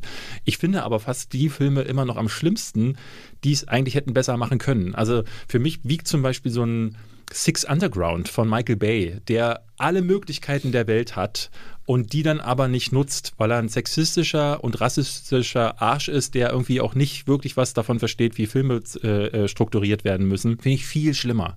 Für mich ist ein Film, der da immer wieder reinkommt ins Gedächtnis, ist Postal von Uwe Boll, weil ich weiß noch, dass ich damals im Kino saß und ich glaube, das war das erste Mal in meinem Leben, dass ich dass ich wirklich so dachte, so ich reiß jetzt hier einen Sitz raus ähm, und weil hinter mir saß so eine Gruppe aus Leuten, die feierten den und ich merkte, dass mein, meine Wut auf die Welt richtig groß wurde, weil ich dachte, wie kann man allen Ernstes, weil der, ist, der Film ist so schlecht, aber auch die Witze sind so eklig, so, ah, so, so menschenfeindlich und so, ne, äh, da hat auch Uwe Boll, der ja wirklich auch ein Menschenfeind für mich ist, hat da seinen ganzen Hass auf alles so reingekotzt und hat das hat dann gesagt, ist übrigens witzig gemeint. Und dann sitzen dann so ein paar Leute hinter mir und feiern das so ab. Und ich dachte so, ich will mich waschen. Ich will, wollte mich wirklich waschen nach dem Film, deswegen poste Postal ist für mich meine klare Nummer null. Bei mir ist das die Bettwurst. Die Bettwurst. von Rosa von Braunheim heißt er, glaube ich, ne? Ich glaube, ja. Äh, äh, die Bettwurst. Katastrophe. Ich weiß nicht mehr, worum es geht. Irgendeine Frau sitzt in einem Schaukelstuhl und schreit zehn Minuten und dann geht es, glaube ich, um diese Rolle, die im Bett liegt, die Bettwurst. Wirklich, mein DVD-Player damals wollte auch diesen Film nicht, äh, hat den immer wieder ausgespuckt, dann musste ich mir jetzt Stopp und so, die Bettwurst. Katastrophaler Müll. Leon Maximilian fragt, was ist der verstörendste Film, den ihr je gesehen habt, beziehungsweise welche Filme habt ihr bereut zu sehen? Nicht, weil die schlecht waren, sondern weil sie euch zu heftig waren. Gruß, nicer Podcast, freue mich auf die Folge. Witzig, dass wir, äh, dass so eine Frage kommt, weil wir hatten tatsächlich die Tage, ich hatte ja bei Instagram gepostet, für die, die es mitbekommen haben, dass äh, Gesichter des Todes gerebootet werden soll, was ich überhaupt nicht verstanden habe. Und da haben Robert und ich tatsächlich eine längere äh, Diskussion darüber gestartet. Wollen wir heute eher darüber reden, über Gewalt in Filmen, was geht, was nicht und ähm, hatten uns dazu entschieden, wir machen jetzt zum Jubiläum lieber äh, dieses Community-Ding, aber wollten das irgendwann anderes mal machen. Äh, da, da, sind schon ein paar Filme äh, bei gefallen. Und ich muss sagen, ich bin ja jemand, der super viel Horror äh, geguckt hat, auch gerne seine Grenzen ausgetestet hat, aber ich habe auch immer wieder gemerkt, dass ich gerade so bei Torture Porn bin ich so an meine Grenzen gekommen dessen, was ich noch als, als Horror werten würde, sondern was dann einfach nur noch geschmackloses ähm, äh, ne, provozieren oder so ist. Also da gibt es jede Menge Filme. Wir, wir, ich habe damals zum Beispiel bei Hostel im Kino schon gedacht, so, boah, warum? Also, ne, der, der ist ja noch eher comichaft. Äh, ich habe den tatsächlich erst vor ein paar Monaten mir, mir nochmal angeschaut, weil ich mir nochmal sehen wollte, wie wirkt der heute auf mich und ist deutlich weniger, also gerade weil der Anfang so ein Stoß ist. Aber es gibt im asiatischen Raum, es gibt auch so im Untergrundbereich Filme, da wird einem ganz schön übel. Und ich, also ich, ich glaube, ich kann mehrere Filme nennen. Ich weiß gar nicht, ob wir es dürfen. Weil Filme, die hierzulande indiziert sind oder beschlagnahmt, dürfen wir, glaube ich, gar nicht benennen. Es gibt eine Version, die hier zu kaufen von A Serbian Film zum Beispiel. Den findest du am verstörendsten? Für mich war das einer der verstörendsten, nee, war, glaube ich, der verstörendste tatsächlich, weil das, was da auch am Ende passiert, diese Familiennummer fand ich sehr, dachte ich so, what the fuck, was geht hier ab? Das fand ich, das, das, das war so, okay, den muss man echt nicht gucken. Ähm, ja, kann man leihen und kaufen auf Amazon. Äh, insofern können wir darüber reden. Äh, für mich ist das immer so ganz weit ungewiesen, weil ich war doch der erste dieser sehr krassen Filme war, die ich gesehen habe. Also so Human Centipede und so ist jetzt alles, finde ich, nicht weiter wild. Aber Serbian Film, weil auch, glaube ich, ganz viel äh, Verarbeitung von Krieg und Bürgerkrieg mit drin steckt. Und das ist eine ganz üble Nummer, fand ich. Also Serbian Film ist. Also ich glaube, ich hatte relativ früh ähm, irreversibel gesehen und da ist diese zehnminütige Vergewaltigungsszene drin, die einfach extrem ist. Ich glaube, es ist das erste Mal, dass ich damit ähm, konfrontiert wurde und dachte so, warum macht man das? Also warum gilt, geht es darum, diese Grenze zu überschreiten und ähm, das so explizit zu zeigen? Das habe ich nie so ganz, also ich, ich versuche da immer so meinen, meinen Kopf drumherum zu äh, rappen, wie wir Engländer sagen. Ich, ich bin da immer hin und her gerissen, weil es wirklich Leute gibt, ich sehe das immer wieder auch auf Letterbox, die so so total Quatsch wie der Violent Shit-Reihe von Andreas Schnaas irgendwie fünf Sterne geben, weil sie sowas gut finden. Ne? Oder eben auch andere Filme, so äh, August Underground und so Sachen. Da, da verstehe ich nicht, warum man, ähm, warum man sagt, so, das ist für mich ein Meisterwerk, weil die sind halt oft einfach nur Ne, es gibt so Filme mit Ankotzen und äh, äh, es ist einfach nur krank. So. Und das, ja, da könnten wir, glaube ich, ein langes Gespräch drüber führen. Vielleicht machen wir das nochmal an anderer Stelle. Der Kasinator fragt: Streamt ihr lieber oder kauft digitale Downloads oder seid ihr noch Verfechter von physischen Medien wie 4K, Blu-ray oder DVD? Ich glaube, ich war lange Zeit so ein physische Medienverfechter, muss aber sagen, spätestens nach dem letzten Umzug, wo ich halt ganz viel aussortiert habe und dachte, boah, da steht jetzt hier aber auch ganz viel rum und mittlerweile kannst du das halt auch online irgendwie alles meist streamen, dass ich mittlerweile fast nicht, also ich habe seit Jahren keine DVD mehr gekauft. Also ich habe natürlich immer ganz viele Sachen, die mir zugeschickt werden, weswegen ich auch ewig keine gekauft habe, aber ich habe vieles auf Blu-ray tatsächlich zu Hause. Ähm, also es ist viel komfortabler mit Streams. Du weißt, wo du stehen geblieben bist, kannst sofort weiter gucken, aber die Qualität ist auch wiederum das Problem. Also eine 4K Blu-ray ist eine ganz andere Qualität, ein ganz anderer Datendurchsatz. Und das hat, glaube ich, bisher nur Bravia Core, diese neue Sony Streaming-Plattform, diese hohe Qualität, wenn du die Internetleitung dafür hast und auch dafür qualifiziert bist. Ansonsten sehe ich das ganz oft bei Amazon, wenn ich so Sachen gucke, wie zum Beispiel vor allem in dunklen Aufnahmen zerbrechen die Farben hinten. Die mhm. werden so pixelig und das stört mich schon sehr sehr. Vor allem je größer du das Ganze guckst. Und da ist Blu-ray, also wenn es um die reine Qualität geht, würde ich immer Blu-ray oder 4K Blu-ray nehmen. Ähm, aber der Komfort ist dann oft doch schon, dass du sagst, okay, streamst du jetzt, äh, aber dann aber gerne in 4K streamen. Das ist mir dann schon irgendwie wichtig. Insofern, ja, also ich finde Blu-ray besser, aber wegen des Komforts bin ich auch viel öfter bei Stream dabei. Die Frage fand ich äh, interessant. Was sind eure Lieblingstrilogien aus den letzten zehn Jahren? Und da muss ich tatsächlich sagen, mir fällt da immer wieder eine Trilogie ein, die äh, mir gar nicht genug geworshipped wird, weil ich glaube, bei ganz vielen ist nicht angekommen, dass das fantastisch ist, was sie gemacht hat. Kannst du dir ungefähr. Planet der Affen? Ja, Finde ich spektakulär, die ganze Planet der Affen-Trilogie. Also ähm, der erste ist noch, ist, ist, ist noch sehr gut, aber spätestens beim zweiten Teil und auch beim dritten finde ich Meisterwerk. Also aber das, hat da ja auch einen anderen Regisseur. Bei genau, der und drei Matt, Matt Ma- Reeves, der jetzt Batman Ja. ähm, äh, macht. Und ähm, wow, also Super. super. Teil 3 habe ich auch wirklich geliebt. Ansonsten Trilogien, was wirklich nur drei Filme. Was gab es denn überhaupt, was nur drei Ja, wir können ja Filme mal, jetzt in wir können ja auch äh, über Reihen sprechen. Also ich glaube, die Jason Bourne-Filme fand ich noch sehr stark. Na, Das ist keine ist ja nicht, Trilogie ist nicht mehr in mehr. den letzten zehn Jahren. Ja, aber nee, Nee, das ging, glaube ich, schon 2006 oder sowas los. Stimmt. Das ist schon, dass die Zeit verrennt, ey. Stimmt, ja Die krass. Panem-Filme waren schon ein Ereignis, so von der Größe und allem, auch nochmal so für die Fans weltweit. Ich muss Ob- sagen, ich fand die Maze Runner-Filme nicht schlecht. Ich würde das jetzt nicht äh, die äh, Liebling nennen, aber ich muss sagen, so aus diesen Sachen, die neu sind, fand ich das richtig gut. Hm, Und sonst, was ist denn da? Was ist denn da noch? Nicht viel. So Trilogien? Wahrscheinlich, wahrscheinlich übersehen wir jetzt so eine, so eine Sache, die so ein bisschen obvious ist. Iron Man 1, 2, 3. Ist das eine Trilogie oder ist das das dann nicht? Wegen, wobei der zweite war nicht gut. Nee, nee, Ähm. für mich nicht. Ja, aber Planet der Affen. Der John Wick. Ja, Auch wenn der dritte Teil schwierig ist, ist der zweite auch schlechter als der erste, aber es ist A eine Trilogie und B wirklich Ja. trotzdem eine Klasse für sich. genau, dann, genau, Ja, das, das ja. kann man auf jeden Fall noch nennen, ja. John Wick. Punkt. Okay, wer bezahlt euch eigentlich für euren Job als Kritiker und wie wird man das eigentlich? Sagt Celestino. Fragt Celestino. Ja, wie wird man das? Ähm, man muss einfach nur eine Liebe für Filme haben und dann, wenn man Bock hat, darüber zu schreiben, dann ergibt sich das. Also ich habe ja vorhin schon meinen Werdegang erzählt. Ich habe ganz früh angefangen zu schreiben. Und irgendwann hat sich herausgestellt, es gibt Leute, die dafür bezahlen. Ne? Ich war dann noch im klassischen Segment, also im Journalismus, habe dann für Leute ähm, meine Auftragsarbeiten ähm, übermittelt. Und mittlerweile so auf YouTube gibt es ja dann Leute, die sagen, hier habt ihr Geld. Oder hier beim Podcast bekommt ihr auch mit, wir machen dann zum Teil Werbung. Das äh, finanziert das Ding. Also das steht aber nie in Verbindung. Das ist das Wichtigste. Also es gibt kein Geld dafür, einen Film besser zu finden oder schlechter. Also das darf niemals die eigene Meinung beeinflussen. Das ist immer mein Credo gewesen. Klar, es gibt äh, Eventreihen, die ich mache oder natürlich die YouTube-Werbung, mit der du ganz normal bei YouTube verdienst. Ich habe auch im Radio über Filme gesprochen. Da bezahlt dich der Radiosender dafür, dass er diesen kulturellen Mhm. Hintergrund hat. Und äh, andere Partnerschaften oder eben hier diese Nennungen im Podcast, die aber auch inhaltlich und werblich klar voneinander getrennt sind und vor allem äh, es dann nicht irgendwie heißt, ja, ich finde das jetzt gut, weil ihr da noch eine Nennung drin habt. Die Sachen trennen wir immer ganz klar, äh, aber auch von Anfang an. Und so ergibt sich dann einfach verschiedene Standbeine und Möglichkeiten. Silla Seitz schreibt, wann ladet ihr endlich mal Hel Helena Sengel als äh, Gast in den Podcast ein? Ich warte schon seit Folge 1 geduldig drauf.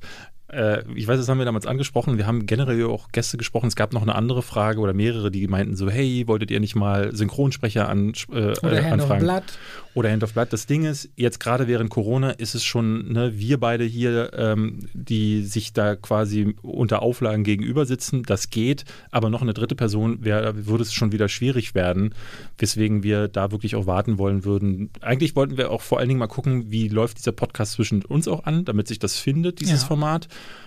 Ähm, weil ich ungern da das gleich irgendwie durcheinander rütteln will mit Gästen. Aber irgendwie Corona ist eben auch noch eine, eine Sache. Und ich habe aber mega Bock drauf. Also ich glaube, mit Leuten über Film zu sprechen, Hand of Beispiel, Blood haben auch einige gefragt, wann der endlich mal käme. genau, ähm, gerade so bei Synchronsprechern, ähm, du hast da ja schon viel mitgemacht, aber ich glaube, mit denen gerade auch darüber mal zu reden, jetzt, wie ist es eigentlich, dieser Filmstau? Was, was kommt auf Dietmar Wunder, der, der Daniel Craig äh, spricht zu, wenn jetzt alle gleichzeitig ihre Filme ins Kino bringen Ja, wollen? dann anderer Freund von mir ist ja auch der Synchron, also erstmal die Stimme vom Winter Soldier unter anderem und auch für gewöhnlich der Synchronregisseur aller Marvel-Filme und Serien, so, also soweit ich es überblicke.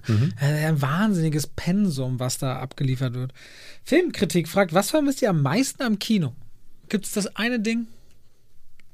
Für mich ist es diese absolute Dunkelheit und Unabgelenktheit von dem, was da stattfindet.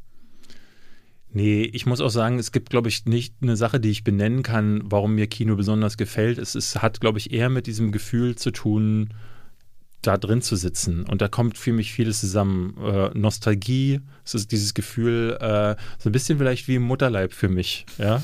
Es ist dunkel, es ist warm, es, äh, es, Es ist, gibt Essen. und es geht eine Menge ab. ist klar. Bei welchem Film kriegt ihr euch am meisten in die Haare, beziehungsweise habt die unterschiedlichsten Meinungen? Ich glaube, wir haben nie darüber geredet, aber es müsste wahrscheinlich Interstellar sein. Endgame war katastrophal weit auseinander. Avengers Endgame. Ich glaube, Inception würden wir uns auch recht schnell irgendwie auf die Füße treten. Ich glaube, wir sind bei diesen Filmen. David also, findet Maleficent 2 toll. Keiner weiß warum. ja. Echt nicht. Aber äh, ja, ich, in Interstellar würde ich, glaube ich, tatsächlich am ehesten äh, nennen. Die, Ole. Das finde ich spannend. Welchen Till wollen wir Schweiger. aber ganz kurz mal sagen, warum? Nee, Wow. das filmen wir uns auf. Ja? Warum? Auf was denn? Na, Dann kommen wir ja auf das Thema. Dann kriegen wir uns ja in die Haare. Wenn Ja, du mir jetzt sagst, was du Interstellar scheiße findest, kann ich hier sitzen und die Fresse halten oder sagen, was ist mit dir los? Ja, aber wollen das die Leute nicht gerade? Also darum geht's Nö, ja. Nee, die Frage ist nicht, äh, wo würdet ihr die Haare kriegen und könnt ihr dann über den reden, sondern nur, welcher Film das ist. Okay, dann äh, Das machst wir uns jetzt auf. Ich, ich sage dir, das werden die Leute auf jeden Fall kommentieren Ja, und was, was ja, du für kommentieren. Irgendwann kommt die Streitfolge. Wir können sagen, bei Folge 30 machen wir wieder Community und dann kann, kann, man, du musst, kann man die Frage ja rauspicken. Sehr gut. Du, du, äh, hier, du hast vorhin über meinen moralischen Kompass, ich versuche der Frage gerecht zu werden, nicht noch das weiter zu deuten. So, jetzt bin ich hier. Ach so, übrigens, Jetzt bist du rausgekommen. Ole, welchen Til Schweiger-Film findet ihr beide gut, wenn es überhaupt einen geben sollte? Ich finde tatsächlich äh, den ersten. Hm? Manta Manta. Manta, Manta. Ich bin mit Manta Manta groß geworden. Ich mochte Manta Manta tatsächlich. Ich finde tatsächlich den ersten äh, kein Ohrhasen. Find, der war nicht schlecht. Der zweite ist eine Katastrophe, aber der erste ist nicht übel Was gewesen. bedeutet denn Til Schweiger-Film? Er muss mitspielen. Ja. Naja, dann haben wir doch beide ganz sicher Inglourious Bastards. Mm, ja, ja, Filme mit wenig Erde. Ungefähr da bewegen wir uns jetzt. Er spielt da eindeutig mit, kannst du nicht sagen. ja, gut, aber ich glaube, ja, so, das, das ist nicht die Frage gewesen. Also ich Okay. glaube schon, ähm, man, man könnte sagen, dass er entweder die Hauptrolle hat oder eben, äh, ich glaube, viele mögen noch der Eisbär, den habe ich aber nie Ja, gesehen. den mochte ich tatsächlich auch noch, der Eisbär. Und gab es nicht doch diesen, gab es nicht noch einen anderen, wo er irgendwie äh, so zum Meer reist oder was ist das? Nee, das ist Vincent will mehr. Ach Und so. so mit dem Selbst, mit der, mit dem äh, Selbstmord meinst du? Nein. ja, ich weiß Das nicht. ist, das ist Florian David Fitz. Ach, was weiß ich. nicht er. Ja, ich bringe die deutschen Filme auch alle durcheinander. Also ich Welch- tat, außer Manta Manta habe ich ja auch von ihm erst nichts Nils gesehen. Pantel fragt noch, welchen Film von Bud Spencer und Terence Hill findet ihr am besten? Uh, das ist schwer. Ich vergesse mal den Titel, aber du weißt ihn immer sofort. Für mich ist immer der Buggy mit dem roten Häubchen und dem Rummel davor, wo sie Würstchen und Bierwettessen machen. Das, das ist eine gute Frage. Wie heißt denn Ähm, der? Weißt du das nicht? Ich glaube fast sogar, das ist zwei wie Pech und Schwefel. Ja. Ich glaube, das ist der sogar. Hm. Also für mich ist es das Krokodil und sein Nilpferd. Äh, aber das ist ja. Also das, das sind beide. Ja, okay. Ja, für mich war immer, das war mein absoluter Lieblingsklassiker. Ist das mit den Zwillingsbrüdern? Nein, ne? Nee, das ist, äh, da heißen sie Krokodil und Nil- Nilpferd und ähm, da haben sie auch, äh, da, ich glaube, da wohnen sie so in, im Sumpf. Ich bringe das auch schnell durcheinander, aber ich glaube sogar dieser Film, wo,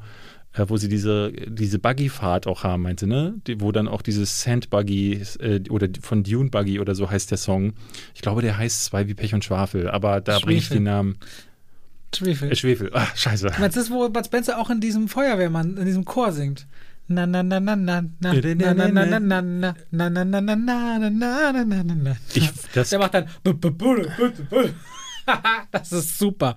Auf jeden Fall kam nämlich auch die Frage, wenn wir schon gerade dabei sind. Also Mhm. übrigens, für mich wäre es übrigens äh, all over, wenn es nicht beide sein müssen. Immer mein Name ist Nobody und Nobody ist der Größte. Die beiden liebe ich, die Filme. aber da, da spielt er ja nicht. Ja, Ja, deswegen, wenn es Mhm. nur so wäre. Äh, es kam übrigens auch die Frage, wie sind wir denn auf den Titel gekommen von unserem Podcast und äh, gab es dazu Alternativen? Weißt du die Alternativen noch?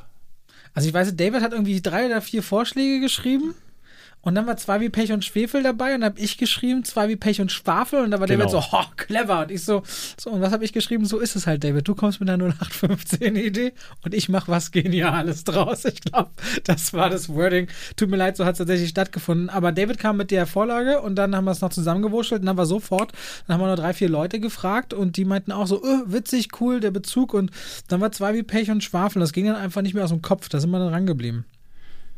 In was für einer Filmrolle würdet ihr den jeweils anderen sehen? Fragt The Bad Past, glaube ich. oh wer Gott. Was ist das denn? Also ich sehe David aufgrund dessen, was ich vorhin gesagt Es habe. ist, es ist zwei wie Pech und Schwafel, äh, Schwefel. übrigens. Echt, ja? Ja, es also, ist der. Also ich sehe David tatsächlich, auf dem, was ich vorhin gesagt habe, dass er am Ende würde er sich reinknien. Also er ist so ein mitgehangen, mitgefangen Typ. Der würde in so eine Mission sich reinziehen lassen, die auch ein Selbstmordkommando ist, aber dann durchziehen und auch für seine Kameraden einstehen. Ich sehe David als Soldat. Ich sehe David in einem Kriegsfilm als Soldat, der echt keinen Bock hat, der wirklich keinen Bock hat auf die Scheiße, aber dann mittendrin in der Mission. Und auch in so einem in Vietnam verorteten Ding, wo er dann so rumflucht, hätte ich gewusst, dass hier überall Minen sind und so und zu Hause hätte ich das und das machen können. David äh, ist dann am Ende so einer, der rettet die Kameraden. Ich glaube, ich, weil du es ja sowieso immer so häufig nennst, ich sehe dich total in so einer äh, Rolle als äh, richtig fieser ähm, Mafia-Boss oder so in so einem deutschen Untergrundfilm, so jemand, weil du kannst, äh, glaube ich, auch switchen, wenn, wenn man dich mal erlebt, wenn du so wütend wirst oder wenn du so gar nicht Bock hast, dann, äh, dann merkt man bei dir so, ui, da ist viel Potenzial dazu da, Leuten Angst auch einzujagen. Echt, und du hast ja nun auch eine Statur, du bist zwar ein bisschen kleiner als ich, aber äh, ne, also die Leute denken immer, du bist, äh, bei dir ist äh, der Umfang rein so speckig, ist es nicht. Du, äh, ne, du hast äh, richtig viele Muskeln. Wir hatten neulich mal gescherzt, wenn du wenn es einen YouTuber-Boxkampf gäbe, ich hätte definitiv gar keine Lust gegen dich anzutreten. Angst, David, ja. Es ist Angst, okay. ja, das kann man sagen. So, und ich glaube, so, so, so als jemand, so der wo dann der Held des Films so vorgeführt wird und so, hier ist er. Und dann sitzt du da und sagst so, na, mein Freund, du Arschloch. So. Echt so klischeehaft? Ja. Ich würde dich am liebsten auffressen, aber ich bin Veganer. Ach so. Ja, ja okay. Aber finde ich eigentlich, das gefällt mir. Das du kommst mir mit Klischeen, wolltest mir gerade mit, mit Soldatengeschichte kommen, also Entschuldigung. Hallo! David. Ja. Ja, es war, es war ungefähr verpacktes Lob. Das, ach so, ja, erzähl doch Miri mal. Katze, Miri Katze fragt, mit welchem hochgelobten Kla Filmklassiker könnt ihr gar nichts anfangen? Boah, da gibt es einige. Also der, den ich immer nenne, ist äh, 2001 von Stanley Kubrick. Der schläfert mich ein. Die Eröffnungssequenz auch mit den Affen, ne?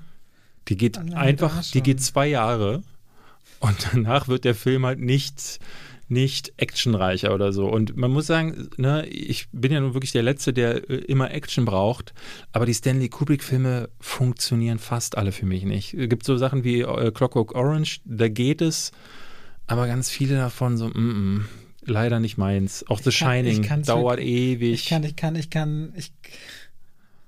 Ich kann es echt nicht sagen. Ich kann David nicht diese Deutschstöße versetzen. Nun sag doch mal. Terminator und Alien. Ich weiß nicht warum, aber ich bin mit den Alien, ich, ich glaube, ich muss wirklich alles nochmal gucken, aber ich bin mit Alien nicht richtig so warm geworden. Ich bin mit Terminator nie so richtig warm geworden. Ähm, es tut mir leid. Vielleicht sind das halt große Filme, die, mit denen ich einfach nicht warm geworden bin.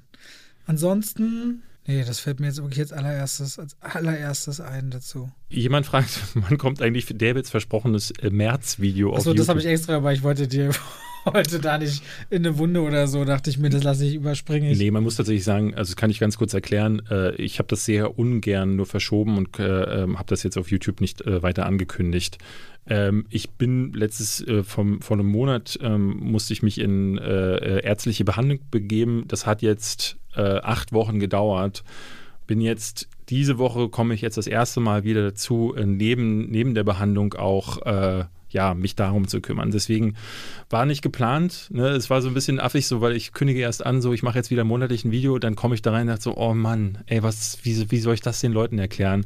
Aber es waren halt nur acht Wochen und ich musste mich entscheiden, lieber gesund, gesünder werden oder äh, jetzt auf YouTube irgendwie den Maxen zu spielen.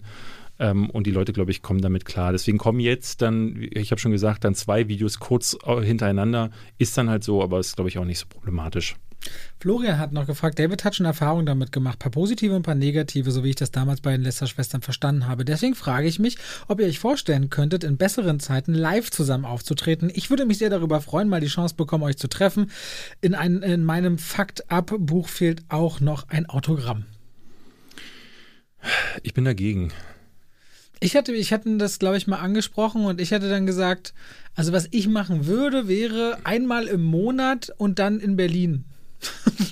Einmal so eine Live-Aufzeichnung in Berlin, aber so quer durchs Land zu touren und so und vor allem dann auch jede Woche, vor allem nicht mehrere Tage hintereinander, das wäre überhaupt nicht meins.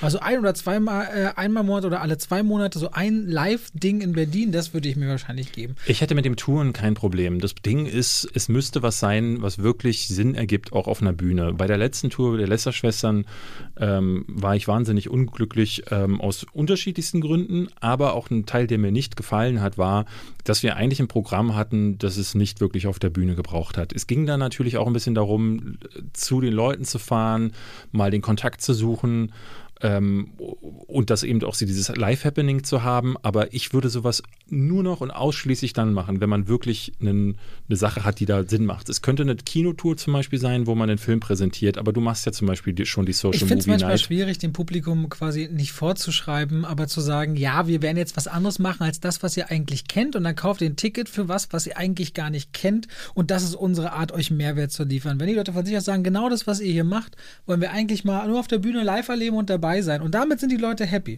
Frage ich mich immer, wer bin ich denn, den Leuten vorzuschreiben, dass sie das jetzt nicht gut finden sollen oder dass meinen Ansprüchen nicht gerecht wird. Wenn es den einen eine Freude bringt und für uns eine Abwechslung ist, dann ist für mich das okay. Aber ich verstehe den Anspruch, dass man sagt, nein, eine Bühne, das muss was anderes sein. Da muss noch mehr Tamtam -Tam oder ein anderer Plan. Aber ich würde, wie so oft ich Dinge anfange, erstmal ganz entspannt an, rein, einstarten und mal reinfühlen, wie sich das denn so anfühlt. So würde nee, ich an ich sowas glaube. Ich glaube, ich bin, äh, bin zu dem Punkt für mich gekommen und einfach über, das ist einfach, weil ich jetzt seit diesen Job seit 15 Jahren mache.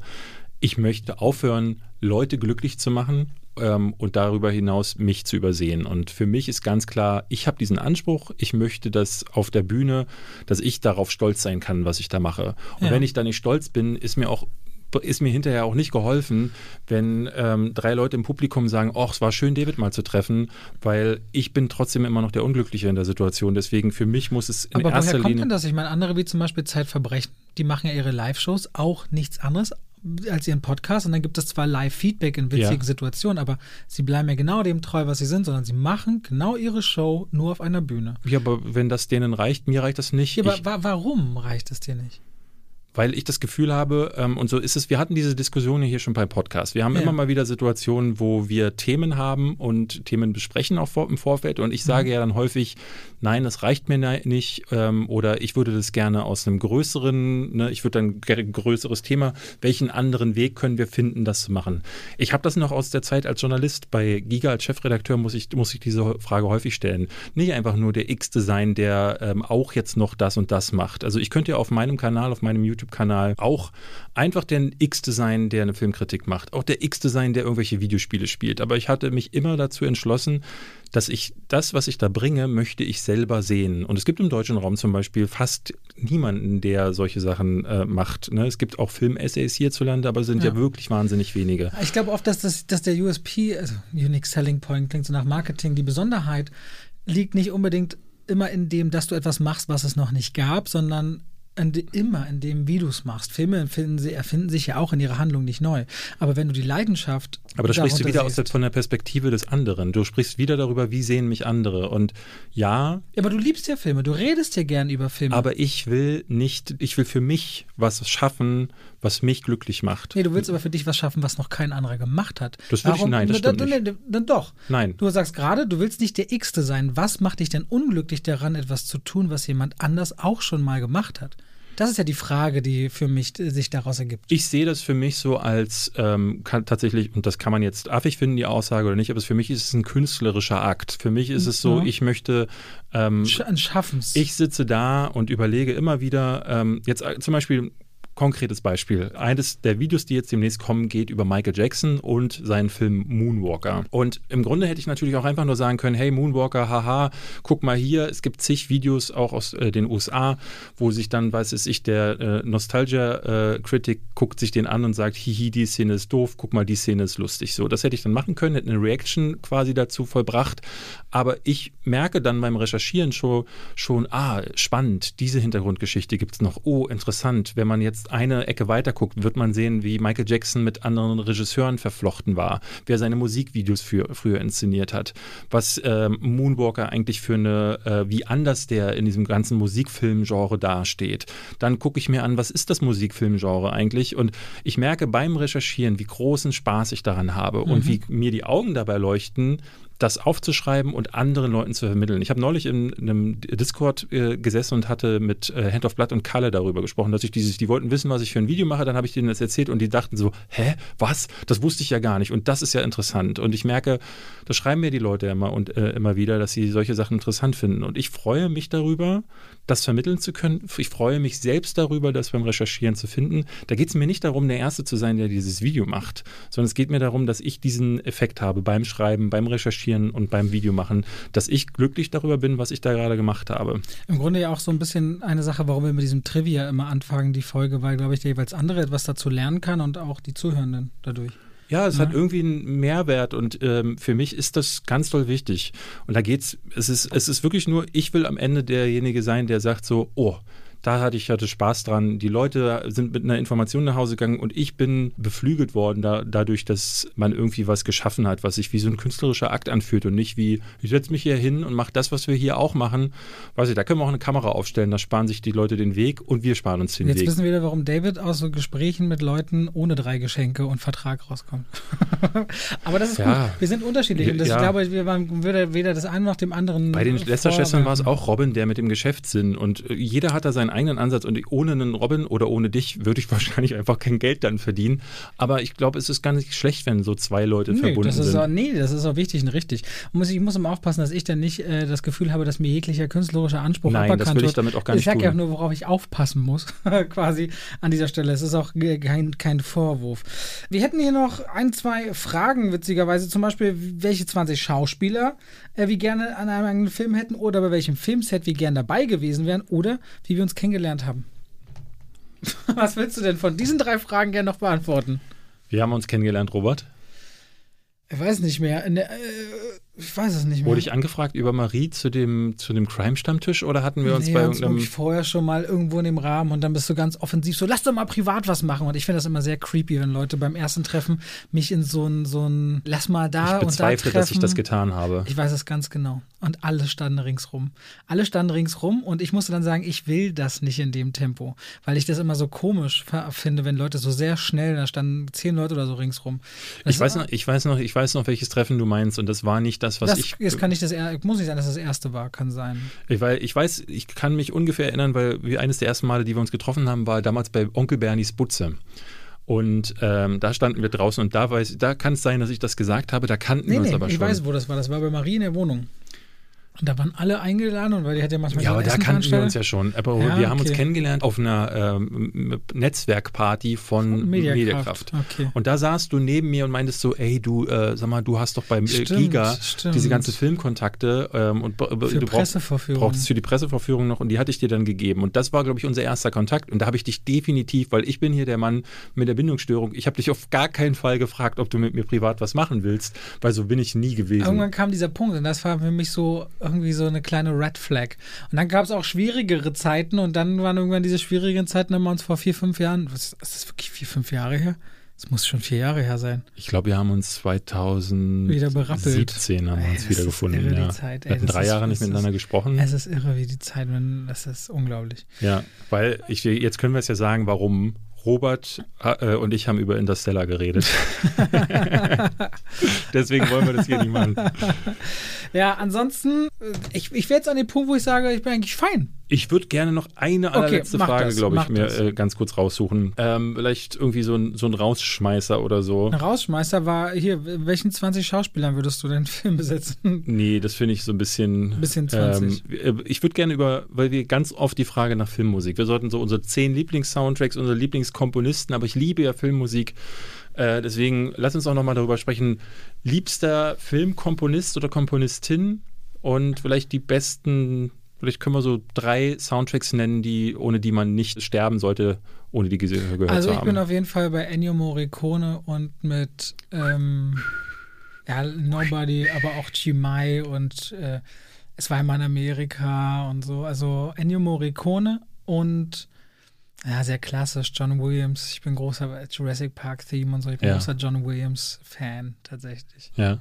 Äh, die beiden würde ich als erstem raus, rausnehmen. Und dann bin ich gerade hier äh, total immer gehypt, äh, dessen Name ich mir hier schon nicht merken kann, von Mandalorian und Creed ist so für mich so Ludwig das neue, ist für mich so das neue große Ding.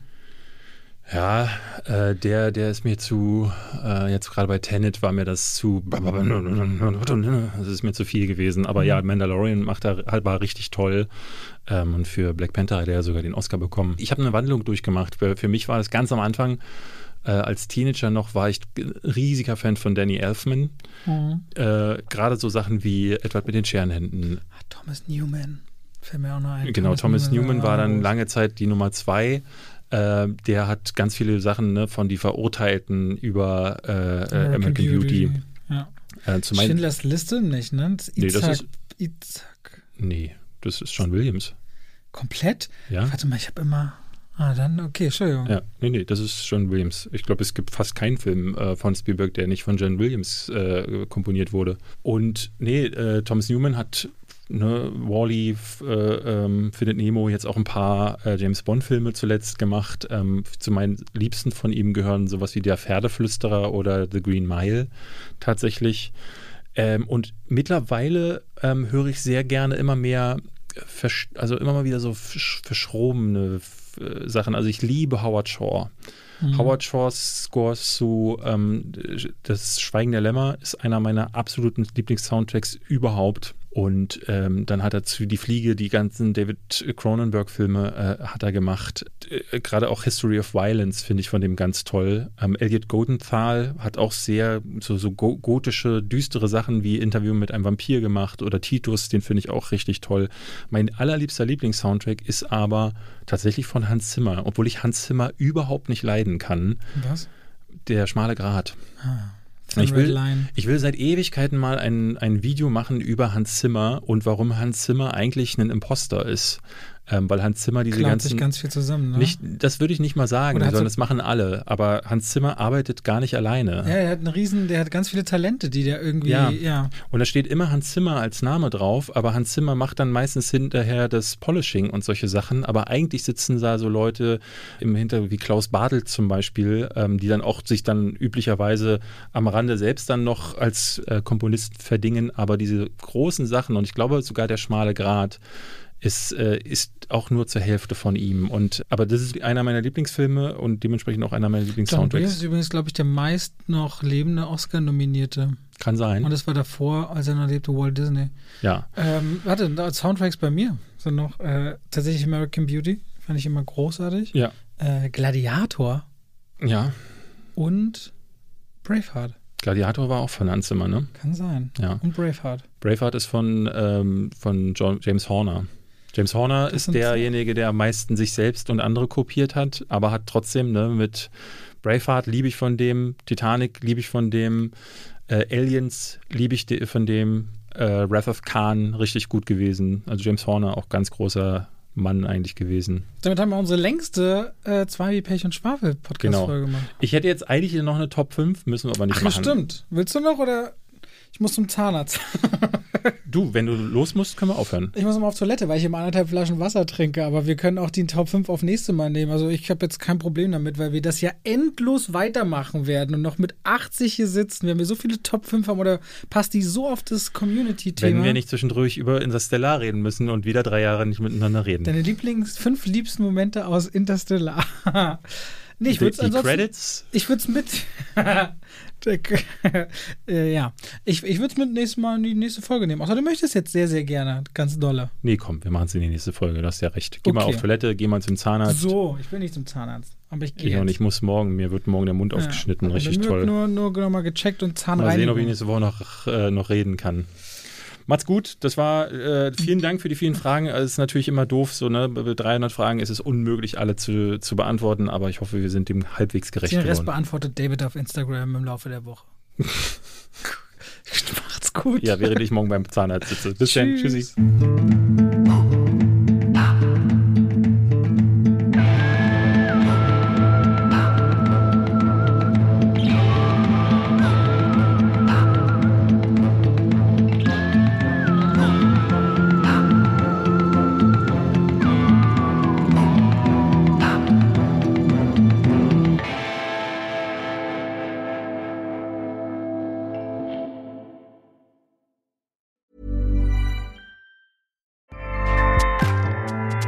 ACAST powers the world's best podcasts. Here's a show that we recommend. Hi, I'm Jesse Cruikshank. Jesse Cruikshank. I host the number one comedy podcast called Phone a Friend. Girl, let's phone a friend. Not only do I break down the biggest stories in pop culture with guests like Dan Levy and members of InSync, I do it with my own personal boy band singing jingles throughout because it's my show. It's your show, girl. New episodes of Phone a Friend. Yeah. Drop Thursdays wherever you get your podcasts. So work it, girl. Yeah, work it. Okay, that's enough. ACAST helps creators launch, grow, and monetize their podcasts everywhere. ACAST.com.